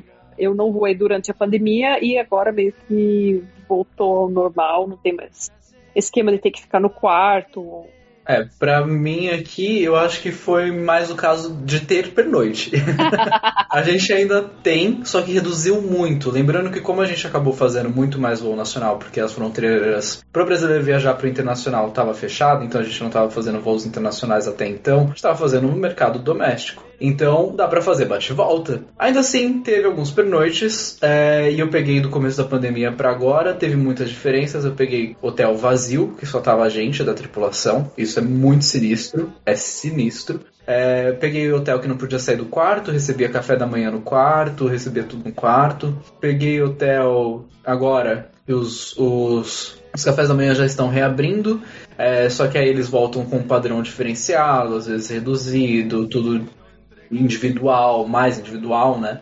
É, mas já tá, eu já tô sentindo uma normalidade nos pernoites. A única coisa que tá faltando é a quantidade de pernoites que a gente fazia antes. Quantidade de pernoites aqui também, eu acho que é a mesma coisa. Tá quase voltando ao normal. No começo da pandemia, quando tinha muitas restrições em alguns países, eu acho que o mais notório era o Vietnã. Que eu cheguei a fazer um voo desse, assim, punk, punk mesmo, porque entre eu sair da minha casa e voltar para minha casa, dava pelo menos 20 horas para uma perna de seis. A gente levava duas tripulações completas. Né? Então, por exemplo, se era um Boeing 777, no total levava quatro pilotos e 28 comissários, eu acho. Né? Era praticamente uma tripulação de 380, mais para um 77. E aí o que acontecia? A primeira tripulação operava a perna para o Vietnã. A segunda tripulação ia de extra pro Vietnã. Chegando no Vietnã, a gente se trocava, colocava o uniforme e aí fazia o voo de volta. Eu fiz o voo de volta. Horrível de cansaço, assim, terrível, porque assim, na ida você já não consegue dormir muito bem, porque o voo é de dia, a tripulação tá fazendo o serviço, e você já veio de casa meio que descansado. Por mais que eu sabia que eu poderia dormir assim que o voo decolasse saindo da base, você não consegue, né? Porque é de dia e tal, né? Então, quando a gente pousou de volta na base, que eu cheguei na minha casa, eu falei, gente, fazem 20 horas pra eu sair da minha casa, eu vou trabalhar 6. Fazem 20 horas que eu tô de maquiagem. Fazem 20 horas que eu estou de salto. Só não tava de uniforme porque eu, eu saí da base sem uniforme. E coloquei o uniforme pouco antes de chegar no Vietnã. Mas assim, teve algumas restrições de pernoites que viraram bate-voltas, alguns pernoites que eram muito restritos em relação a essa questão de segurança de saúde, que você não pode sair do quarto. Nova Zelândia é um exemplo, já fiz voo para Nova Zelândia para ficar 96 horas, 4 dias dentro do quarto do hotel. Para você tomar um banho de sol, tinha horário marcado, tinha assim os slots, né? Tá, esse horário, a esse horário, é da, da empresa aérea A. Esse horário, desse horário, empresa aérea B. Esse horário, esse horário, a gente vai deixar pra família do sétimo andar. Esse horário, esse horário, a gente vai deixar pra família do oitavo andar. E por aí vai, sabe? Então, é, alguns lugares assim, e eu acho que o lugar mais punk que eu peguei foi em Bangkok, na Tailândia, porque eles tinham guardas nas portas dos hotéis, e ainda vinha uma enfermeira do governo da Tailândia, junto com um funcionário do hotel, bater na porta do seu quarto uma vez ao dia para tirar sua temperatura. Eu fiquei três dias na Tailândia. Isso foi em junho ou julho do ano passado, que estava bem restrito assim. Não sei se ainda está tão restrito, até porque a Tailândia está começando a reabrir as fronteiras para turismo, então isso já deve ter mudado. Mas a empresa também adicionou um sistema de semáforo. Então, assim, você abre o aplicativo do comissário e vê. Esse pernoite é verde, você pode sair o espernoite amarelo. Você pode usar as facilidades dentro do hotel se estiver aberto, tipo piscina, restaurante, academia, que como vocês já disseram, né, muita coisa fechada. E os vermelhos, você não pode nem sair do quarto. Então, isso mudou bastante e, claro, que vocês também falaram, serviço de quarto, que vem tudo num saco de papel com garfo de plástico para você comer dentro do quarto. Eu acho que essas foram as principais mudanças. Pois é, tem que adaptar para muito lugar e agora as coisas estão flexibilizando um pouco mais, acho que em quase todos os lugares, né?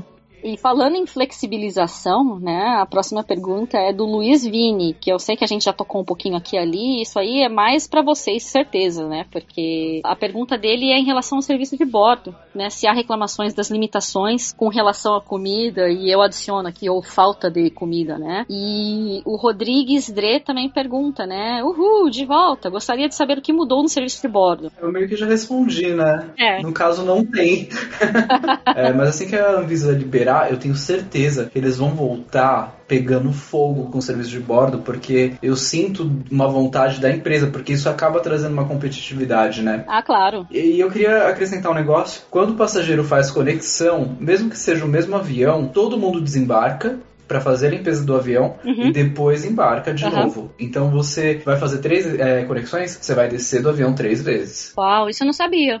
Uau. Não, aqui mudou, então, ao invés de servir de garrafa para copo, é tudo entregue em latinha, garrafinha pequena, mas já está voltando. Agora a gente está começando a servir de uh, suco de laranja, o pacotão maior, a garrafa maior, a água maior também. Tá voltando tudo agora meio que normal, gente. Nem mais agora o Purell, ou toalhinha umedecida com álcool, a gente está entregando mais, só se o passageiro pedir.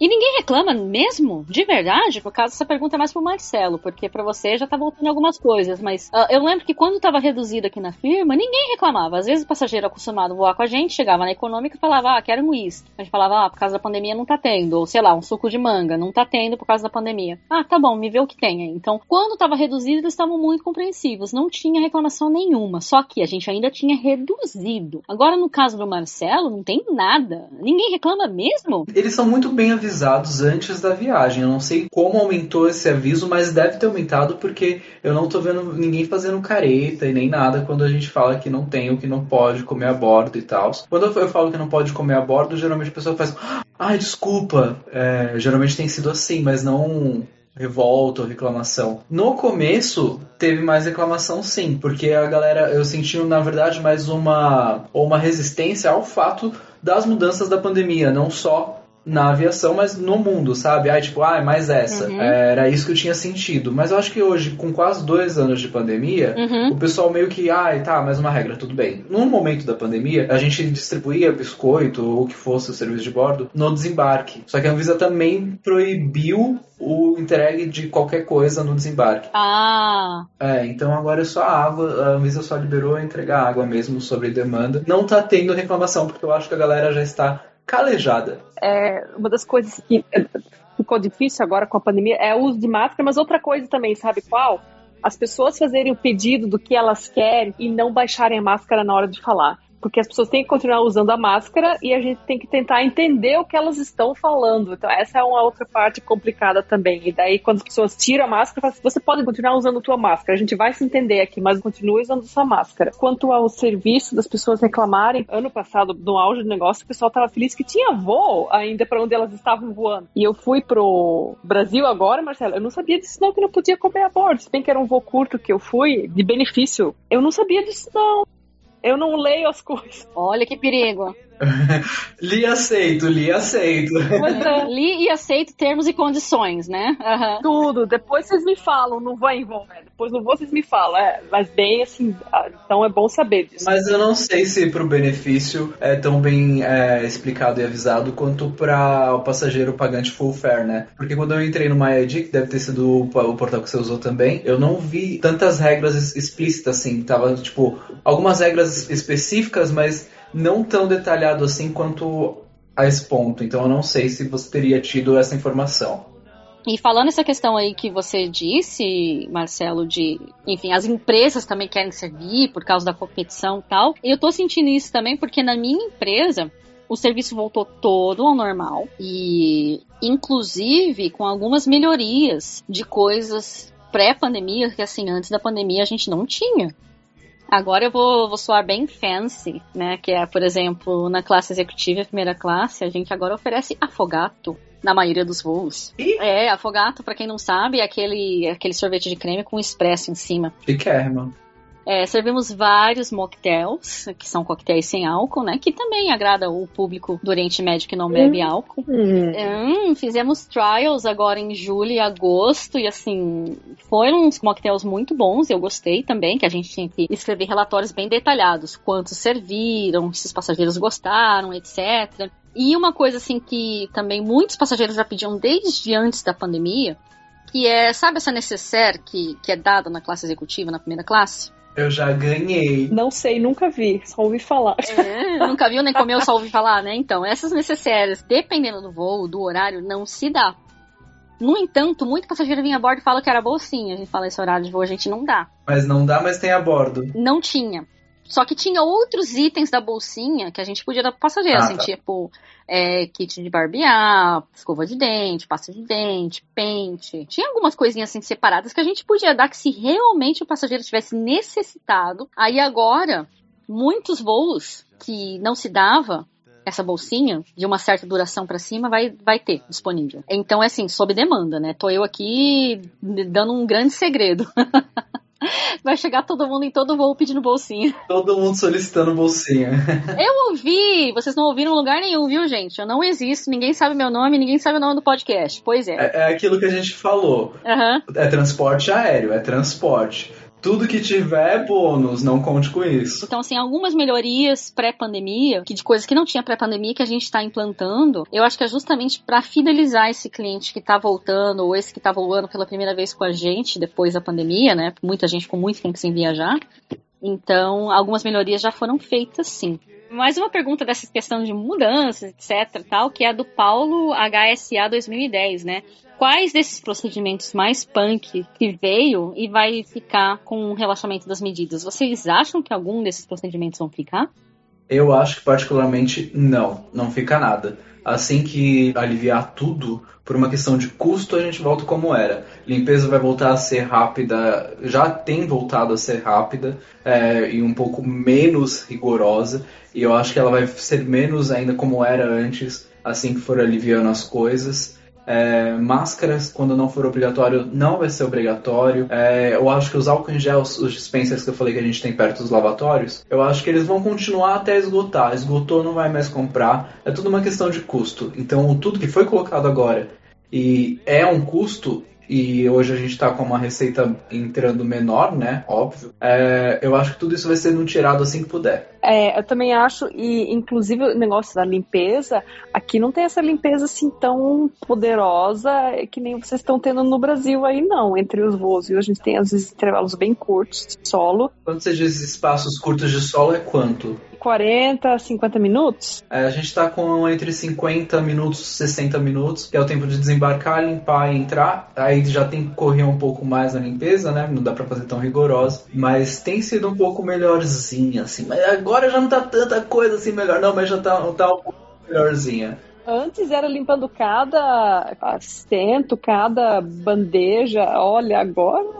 O assento e as bandejas não tá sendo assim tão bem feito, não. Mas os bins, os compartimentos superiores, aonde pega, né, nos pegadores ali para abrir e fechar, isso ainda tá sendo limpo. É, E a gente tá tendo que fazer relatórios de limpeza em todas as limpezas. Ah, olha. Em cinco anos eu acho que a gente não vai estar mais usando máscara, tá? Em cinco anos?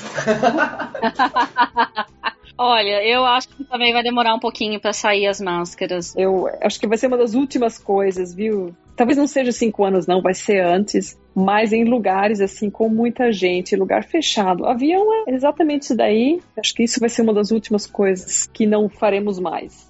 Eu acho que a liberação da máscara está muito ligada à quantidade de pessoas vacinadas. Eu acho que essa questão da máscara, muitos asiáticos já utilizavam antes da pandemia. E eu, por exemplo, usava antes da pandemia. Outro dia eu estava aqui fuçando no meu telefone e tem uma foto, acho que de 2019, eu dentro do avião com uma máscara. E assim, eu gosto de viajar com máscara porque se eu dormir de boca aberta ninguém vê. É boa, boa. Verdade. Isso já aconteceu comigo e com outras pessoas também. Você vai, sai de férias, vai num lugar, uns dias depois, lá vai você começa com um resfriadinho, ou, é, sabe? De onde é que você acha que você pegou isso, né? Não tem nem como saber, sem máscara ou sei lá. Eu acho que é uma coisa que eu vou continuar fazendo também justamente para isso, porque eu lembro, sim, muito bem de duas viagens que, assim, eu fiquei resfriada uns dias depois de, de chegar no destino. Você acha que pegou do avião? Eu acho que eu pego do avião. Eu acho que por uma questão cultural, o brasileiro no Brasil mesmo é, vai ser uma minoria que vai adotar essa prática de prevenção. Sabe por que eu acho que a maior parte não vai continuar com nenhum desses procedimentos? Porque na época do H1N1, tava todo mundo andando com álcool em gel. Todo mundo tinha um álcool em gel na bolsa, no bolso, em qualquer canto, junto de você. Passou alguns anos depois, o medo foi embora também e o álcool em gel deixou de existir. É. Nossa, eu nem lembro disso aí tudo não, do H1N1 não, viu? Eu lembro, é, que teve, teve alguns casos aqui na empresa. É, na época eu não estava na aviação, mas eu me lembro disso. Então, para fechar esse bloco aqui de mudanças, enfim, novos procedimentos, é a pergunta do Lucas Conrado, que eu achei bem interessante, mas que, de novo, eu tô achando que vai ser só eu que tenho resposta variada, que é com que frequência nós, comissários, estamos precisando fazer um PCR? Por estar na função de comissário. Exato. Zero. Zero frequência. Fiquei doente, fui no médico, o médico pediu, aí é uma questão particular, não tem relação ao, ao fato de ser comissário. Então, zero frequência. Dre? Olha, eu só, desde que eu voltei em maio, uma vez, por causa daquele caso que um outro comissário tinha, mas eu tava de extra. Uhum. E para desencargo de consciência, ele assim, ó, espera uns dias e faz o teste. Porque não adianta fazer logo na hora também. Espera uns dias e faz um teste. Mas pouquíssimo teste de PCR que fiz aqui. Se eu fiz era por conta própria mesmo, para tirar dúvida. Se a gente tiver que fazer, vai ser por exigência de algum país que a gente volte a fazer, mas até então acho que não. Lá vem eu, então, com a minha resposta locomotiva aqui, gigante, né? Locomotiva de, sei lá, 14 vagões. Depende do país, tá? Então aqui, por exemplo, alguns países que eu sei que eles estão exigindo o teste de PCR antes do, da partida é Holanda, Ilhas Maurício, Japão, começou recentemente, uh, Austrália, uh, tô tentando lembrar, porque assim, que eu, que eu me lembro de cabeça agora são esses. E agora, inclusive, a Austrália tá para reabrir as fronteiras. Isso logo vai acontecer. Então, os voos para a Austrália com certeza vão aumentar. E assim, é tão interessante essa questão da operação, de como a minha empresa teve que se adaptar da noite para o dia para um monte de coisa que eles fizeram, que tem um pequeno centro de teste para tripulantes no andar de embarque. Loucura. É, uma loucura, com enfermeiros lá 24 horas, a maquininha para testar, então eles testam lá na hora para você. O resultado é na hora também? O resultado sai acho que uns 15 minutos por aí. Eu tive que fazer uma vez indo para Holanda. E assim, foi até engraçado, porque dois dias antes eu tinha feito no hospital, porque originalmente eu tinha um voo para a Nigéria. Aí, alguns destinos, eles exigem que você faça no hospital, né? E aí a empresa coloca na sua escala, então é assim, é um dia que está na sua escala. A empresa marca e paga para você. Então tudo que você tem que fazer é ir no hospital na hora, do PCR e fazer e coletar. Transporte só é dado da sede da empresa para o hospital. Então, até a sede da empresa você se vira. Como muita gente mora na acomodação, ela pega o ônibus da acomodação para a sede, da sede para o hospital. Para mim é muito mais rápido eu dirigir direto para o hospital, eu tenho carro mesmo, então dane-se, a empresa me dá auxílio transporte. Então eu fui, fiz o, o, teste no hospital, só que assim, era muito cedo, era nove e pouco da manhã que eu tinha aí. Eu fui, fiz o teste, quando eu tô chegando em casa, eu abro o e-mail da firma. Tinham mudado a minha escala, tinham tirado meu voo da Nigéria, eu não precisava mais daquele teste. Que delícia, uma cutucada de graça. É, ganhei uma cutucada de graça, exato, né? E aí eu falei, putz, grila, fui à toa, acordei cedo à toa, né? Se eu tivesse visto o e-mail assim que eu acordei, eu não precisava ir mais, né? Uhum. Aí beleza. Aí qual que mudaram? Amsterdã. Aí o Amsterdã eu tenho que fazer na empresa, antes da partida. Eu não podia usar aquele que eu fiz pro voo pra Nigéria. Então eu tive que fazer outro. No total eu já fiz é, 20 testes de PCR. Nossa senhora, é muita coisa. Claro que dentro desses 20 incluem alguns que eu fiz por conta, porque eu ia viajar, inclui muitos que eu fiz no Japão em setembro agora. Mas mesmo assim, é muita coisa. Dri, quanto você fez? Olha, só do Brasil, agora que foi uma viagem particular, agora em outubro, dois, três. Ai, talvez uns sete total, assim, durante a pandemia. Nossa, eu tô perdendo de vocês. Eu fiz só três. Não é uma competição isso aqui. Isso não É, sim. Não, não, eu tô feliz de estar perdendo, eu tô feliz. Exato, eu ia dizer bem isso, né? Porque é bem, é bem incômodo. Pra quem não fez, é muito incômodo. Lo mejor debe estar por llegar. Ya sé, terminó. Ya sé, va la gente, ya sé.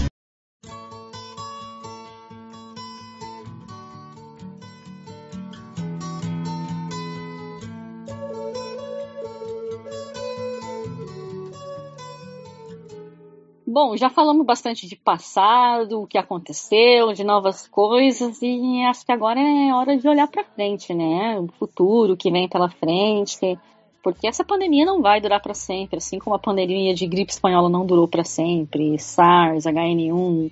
Tudo bem que assim, elas foram diferentes épocas e diferentes intensidades, mas é, vamos lá, olhar para frente, né? Para começar esse bloco, seria interessante trazer uma pergunta, um mashup de perguntas aí, que é do Guial Nunes 7, do Edu IGN 33, da Nádia Barreto e da Joana Almeida Santos. Eles perguntam o que a pandemia trouxe de bom, se tem algo que veio para ficar. E a pergunta da Joana é bem interessante, a gente meio que respondeu, mas vamos deixar bem claro aqui o que a gente acha, né? Se a gente acha que alguma vez nós vamos deixar de usar máscaras nos voos. Sim, eu espero que sim. Eu acho que sim também. Em alguns anos, porém. É. Máscara eu acho que eventualmente a gente deixa, mas o prazo é difícil dizer, né? Até a próxima pandemia. Espero que a gente esteja mais ligado, porque vai ter outra pandemia. Uhum. Eu tô tentando pensar em alguma coisa que trouxe de bom, mas não está vindo nada na minha cabeça. Vocês têm algum exemplo para ver se dá uma luz aqui? Em relação à aviação, não sei, mas assim, de tipo, serviços que agora são muito mais fáceis. As coisas online, entendeu? O acesso online é muita coisa. Justo, concordo. Uhum. E inclusive em relação à aviação, porque minha empresa adotou muitas coisas online, por exemplo, o que a gente tinha conversado, que a Dri também aconteceu, que foram as reuniões online. Uhum. É, a gente tá tendo muito treinamento online que eu acho maravilhoso. É, isso é bom também. Agora, prática em relação a serviços, etc., eu não vejo nada, porque, como eu disse, voltou já ao normal na minha empresa e até com coisas a mais. Eu ia falar, o que veio de bom é que diminuiu o serviço de bordo e o tempo que a gente fica circulando no corredor. Aham. Isso era uma coisa que eles falavam assim, ó, para evitar o contato com o passageiro, nós vamos diminuir o serviço de bordo para ter o menos interação possível com o passageiro. Aham. Então, maravilhoso, mas agora tá voltando tudo, tá tendo até um estresse que tá voltando muita coisa de novo, é. E talvez a única coisa que vai ficar é essa questão de vacinação, né? De todo mundo que viajar vai ter que ser vacinado. Vai ser, eu acho que vão ser poucas empresas aéreas, ou pior, vão ser poucos países que vão permitir a entrada de pessoas não vacinadas. Sim. Isso já era algo que existia antes da pandemia, mas era por causa de endemias, né? Que aí outro dia eu tava inclusive explicando isso para algumas meninas no voo, porque voando com menos gente agora, até menos comissários, é- tem mais tempo da gente sentar e conversar, então tava conversando eu, um menino da Malásia e duas meninas europeias que eu não lembro da onde.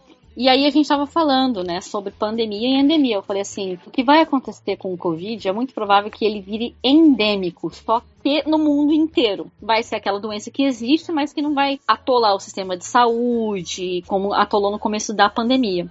Aí eu falei pra ela, você quer um exemplo de endemia? Febre amarela. Na Malásia tem, no Brasil tem. Tanto é que um viajante brasileiro, dependendo para onde ele vai, ele precisa desse certificado de vacinação de febre amarela. Muita gente não sabia porque muitos países não exigem e assim, não era algo tão corriqueiro, mas agora com o Covid, todo mundo vai ter que estar vacinado. É muito pouco provável que os países permitam a entrada de pessoas não vacinadas.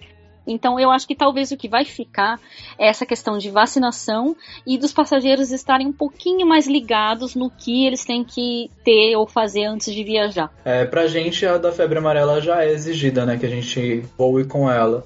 Então eu acho que a do Covid vai ser a mesma coisa. A gente já falou muito do serviço de bordo, mas tem algumas perguntas aqui que ficaram, né? E inclusive a pergunta do eu.ravel, né? E a pergunta da Jodeli Boemer, né? Que sobre o serviço de bordo, vocês acham que vai continuar não existindo, visto que os custos para as empresas é menor? A gente já meio que respondeu isso, que deve voltar. Mas o que o eu Ravel destaca, né? É que assim, acha que os serviços de bordo sem restrições voltam quando? Tem alguma fofoca na AFA aí dizendo quando volta? Não tenho nem previsão, porque como é uma coisa que depende da Anvisa, vai de estudo deles. E a Anvisa costuma ser bastante restritiva. E quando ela coloca uma restrição, ela demora para tirar. Então, eu acho que talvez ano que vem, mas quando ano que vem, não sei. Para os voos internacionais, é, isso, essa regra é só para o nacional, né? Para os voos internacionais, a gente já vai ter um serviço. Ele vai ser um pouco reduzido, que nem vocês mencionaram de vocês, é, individual, umas coisas assim, vai ser mais ou menos igual, assim. Mas no nacional, eu não sei quando volta, não. Não Zero previsões. Acho que ano que vem, mas não sei quando. Agora, uma curiosidade. Odri, você falou que por aí também tem serviço de venda a bordo? Tem, tem. Então, isso é uma receita a mais da empresa, né? Uma receita extra da empresa. E ela quer muito voltar com esse serviço de venda a bordo. É, durante a pandemia não teve mesmo. Agora voltou. O álcool voltou já faz um tempo, né? Porque prioridade. Mas eles lucram muito com álcool também, porque eles compram aquelas mini garrafinhas por quanto? Um dólar, sei lá, dois, e vendem por oito, nove, sei lá. E agora a gente voltou, tá, começando cada vez mais a vender comida agora também, os lanches prontos, lanchinhas e tudo mais. E aí, uma pergunta, um mashup de perguntas aqui novamente, do Mário Álvares Mendes, do LH Lucas, Lucas, né? E do Andy Brito também, que é como que é essa evolução da, da recuperação do, do movimento de passageiros, né? Como é que tá o, planejamento das empresas, o que a gente puder falar, claro, né? E se vocês acham que em 2022 o mundo já estará voando com números pré-pandemia?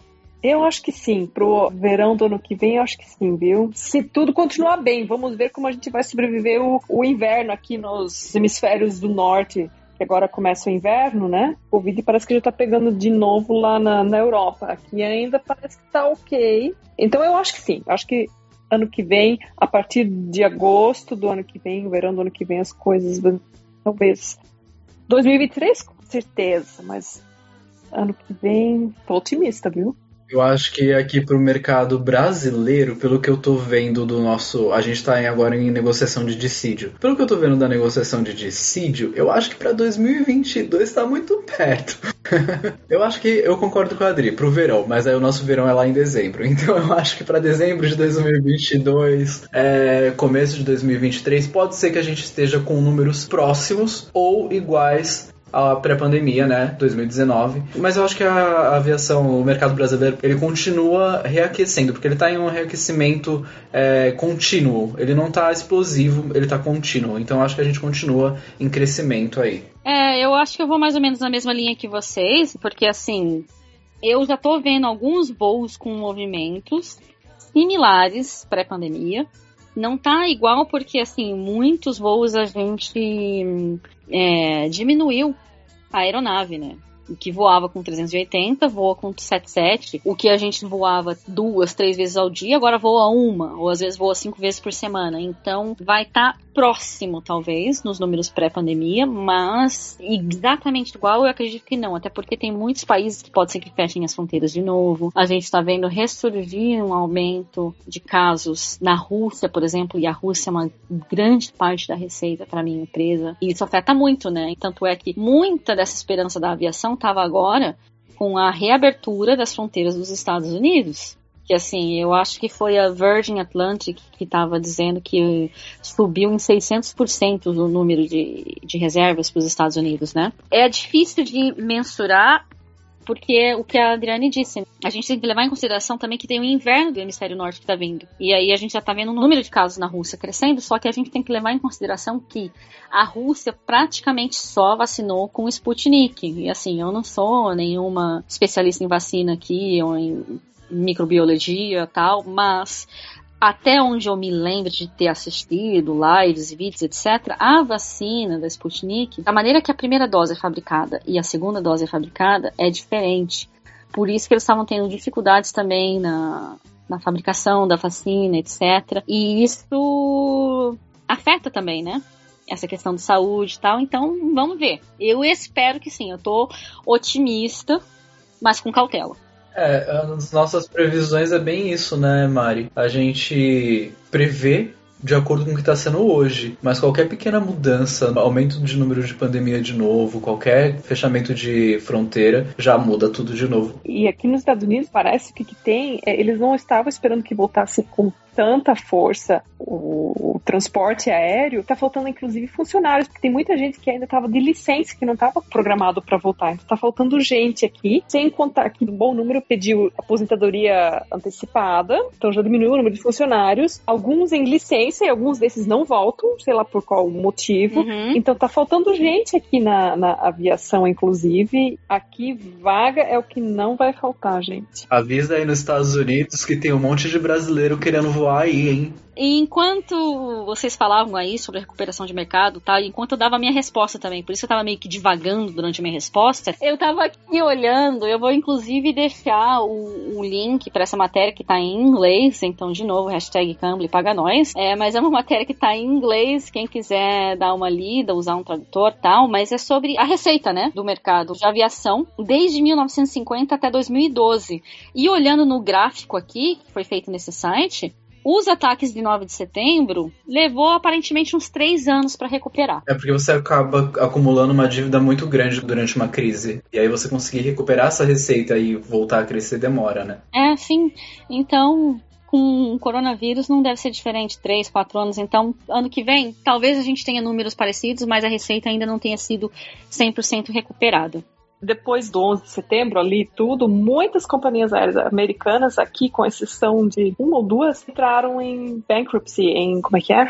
Plano de recuperação, é isso? Isso, isso, é. Todas pediram, com exceção de uma. Então, isso eu lembro muito bem que foi bem complicado. Dessa vez, com a pandemia, o governo deu empréstimos para as companhias aéreas sobreviverem. Então teve esse auxílio dessa vez, sabe?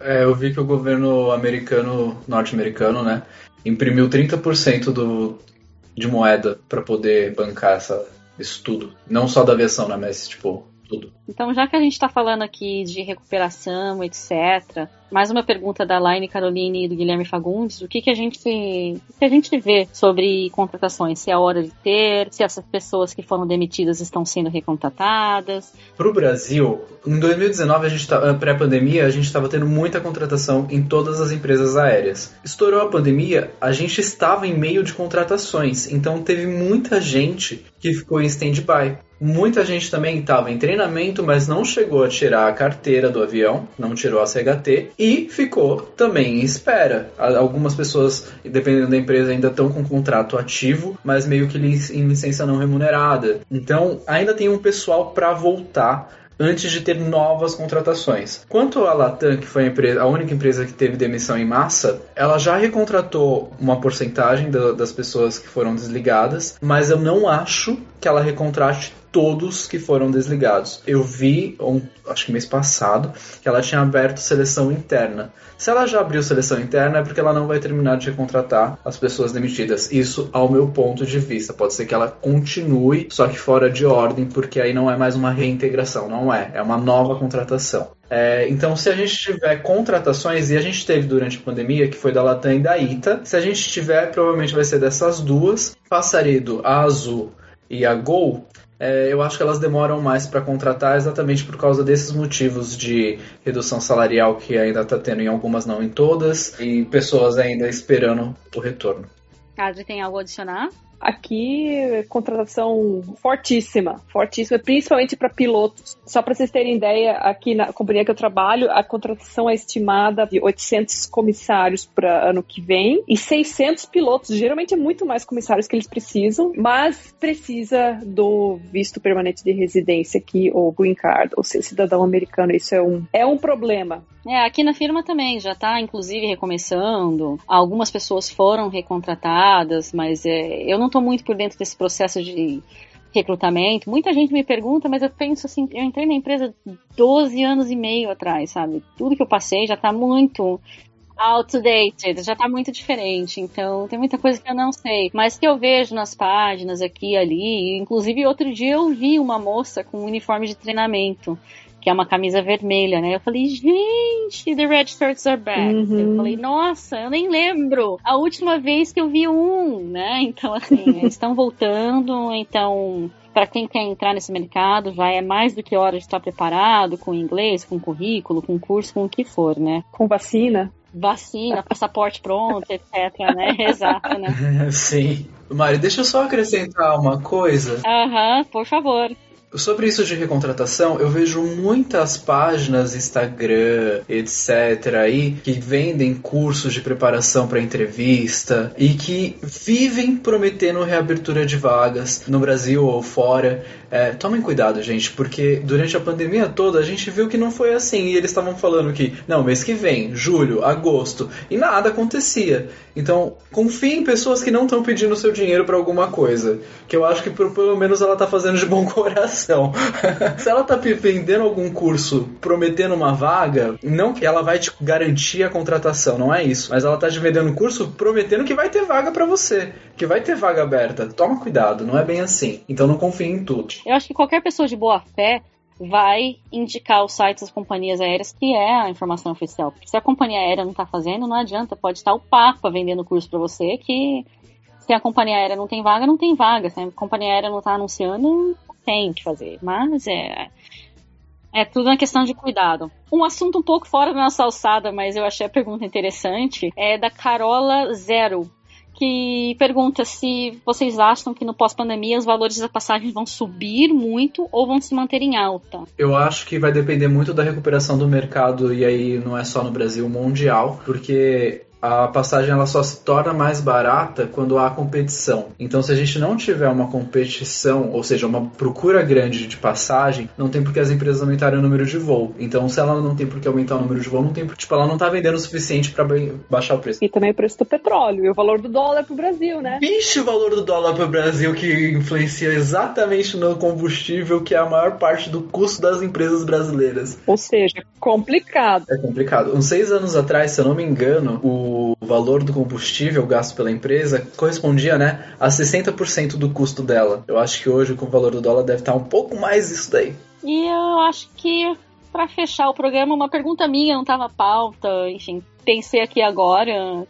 É, se vocês teriam feito qualquer coisa de diferente nesses últimos 18 meses da pandemia, em relação a tudo, profissão, vida, sei lá para fechar mesmo. Pergunta pesada é essa? É, na verdade, eu acho que não mudaria nada, porque foi um processo. Eu não fiz muita coisa, mas foi um processo de aprendizagem e de renovação para mim. Destruição e renovação. No começo de 2020, eu terminei um relacionamento de 5 anos e várias outras coisas aconteceram, onde eu simplesmente tive que trabalhar eu e eu mesmo. Eu moro sozinho, né? Então foi muito bom passar esse tempo para me conhecer mais ainda eu queria ter feito mais trilha. Só isso. Nunca tem tempo suficiente para fazer todas as trilhas do mundo, né? Não, não. E de, talvez me dedicado mais fisicamente, assim, a atividades físicas, entendeu? É, fiz uma outra coisa, mas mais essa parte, assim. Lido mais livros. Lido mais livros seria uma boa. É. é. Olha, eu acho que eu não faria nada de diferente, não. Eu consegui jogar bastante coisa fora da minha casa. Assim, tava lá acumulando, que eu não usava, a decoração velha tal, não sei o que, assim. Quando eu falo bastante coisa, é mais ou menos uns sete carrinhos de supermercado cheios de tralha. Minha nossa! Baixou a Mari em mim e eu dobrei todas as roupas na minha gaveta, fiz uma mega limpeza na minha escrivaninha, joguei fora, assim, apostilas de quando eu tinha entrado na empresa 11 anos antes, gente. Ou seja, a faxina da década. Eu fiz a faxina da década, assim, realmente eu joguei muita coisa fora. Eu lembro que na época do falecimento do meu pai eu sofri um pouco por não ter estado aqui, mas depois com o tempo eu entendi que talvez foi o melhor que poderia ter acontecido devido a várias circunstâncias pessoais que eu não vou entrar fundo aqui no programa, mas que foi o que deveria ter sido, sabe? E então, assim, não, não, mudaria, não. Eu acho que veio para ficar, todo mundo aprende com isso e bola pra frente, né? Bom, então eu acho que é isso. Testamos o programa? Acho que sim, muito obrigado pelo convite. Eu tô muito feliz de ter participado do podcast e muito honrado também de estar aqui. Não, obrigado você por ter topado, você, Adri, e eu espero ver vocês mais vezes, a gente voltar a gravar mais coisas, né? Eu senti falta dos teus programas também, Mário. Eu lembro que você fez um durante a pandemia, não foi isso? Uhum. Era um podcast que você falava sozinha e daí agora o, o clima tá bem mais diferente, o otimismo. A gente consegue perceber naquele podcast como as coisas estavam assim na sua vida, no mundo e tudo, e agora a luz no fim do túnel. Então, é muito bom esse retorno agora e eu, eu me sinto privilegiada e honrada também sido convidada para um episódio como esse. Episódio não ter trabalhado durante a pandemia, então ah, gente, obrigada. obrigada, obrigada mesmo. Eu acho que o, o timing acabou sendo perfeito, porque realmente a gente pôde falar de coisas mais otimistas agora, porque eu lembro que na época não tinha como, não tinha nada, não tinha vacina, não tinha recuperação, não tinha mercado, não tinha nada. Não estava orgânico a coisa para fazer programa, talvez também. E todo o seu trabalho de chamar o pessoal para fazer as perguntas e organizar isso tudo, legal que o pessoal está participando, tenho certeza que eles estavam sentindo falta também, então assim, salivando e esperando o programa. É, então mesmo. Eu tô, já, eu tô já ansiosa também para ver como é que ele vai ficar pronto, né? Enfim, muito obrigada, gente. Obrigada mesmo por ter participado e Vamos ver quando será o próximo, mas obrigada a todo mundo, obrigada pela paciência, ter esperado tanto tempo sem programa, vocês estão ouvindo e bom, mas acho que é isso. Um beijo para todo mundo, obrigada, até a próxima e tchau, tchau. Beijo. Obrigada. Tchau, tchau.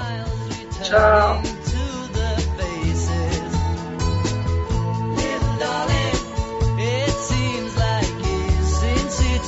Hum,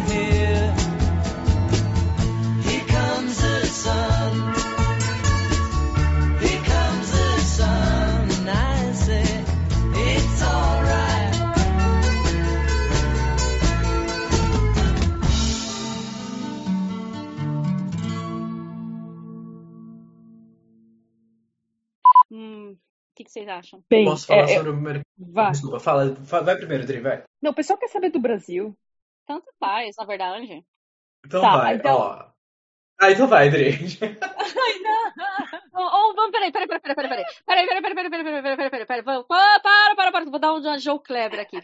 Eu falei de novo, de novo várias, várias vezes. mas, mas é isso. É, mágica da edição, né? Gente, o meu então. fone tá perdendo a bateria aqui. Usa um só. Usa um só e é, carrega outro. Isso. Usa um só e carrega o outro no case aí. Vocês não têm pergunta sobre isso? Tem alguma pergunta? Gente, quando eu termino de responder, em off aqui, por favor, tá? Se, quando eu termino de responder alguma pergunta, se vocês tiverem qualquer pergunta em cima, façam também. Viu? Pode deixar. Tem pergunta disso ou não? Então tá, vou para a próxima pergunta. Bom, vamos pro último bloco, gente. A gente já tá 2 horas e 38 gravando. Socorro. Eu quero ir pro último bloco e. Socorro. É, eu achei que. Como é que o Marcelo tá acordado ainda? Né? 10 horas da noite no Brasil. Aqui, aqui são 5. É, tá é. tudo bem, é. gente, tá tudo bem. Tá, vamos okay. lá. Que é, sabe essa necessaire que, que é dada na classe executiva, na primeira classe? Salvidade, eu nunca vi. Da... Era da executiva que você ganhava um, as coisinhas que vinha dentro da necessária, era da, da... É, da executiva, na, que eu ouvi falar, sim, que eu ouvi falar né, na executiva, né? Ai, verdade, desculpa. Não, não tem problema. Já sabem, então? Ô Mari, Oi. fala pro Lucas bipar aquela hora que eu falei o nome da empresa, porque escapou. Você falou o nome alguma vez ou não? Não, da sua, ah, da sua empresa. Não, isso aí ele dá um jeito, pode deixar, ele já sabe. Tá bom, beleza. O, o cartão amarelo pode levar de souvenir? Queria muito levar um souvenir de cartão. Eu, eu peguei dois, eu posso, eu, eu levo e uh, eu, eu levo para você no Brasil. Eu vou pegar mais um. Traz um para editor também, por favor. Circulação portas em manual. Este podcast foi editado por Lucas Conrado.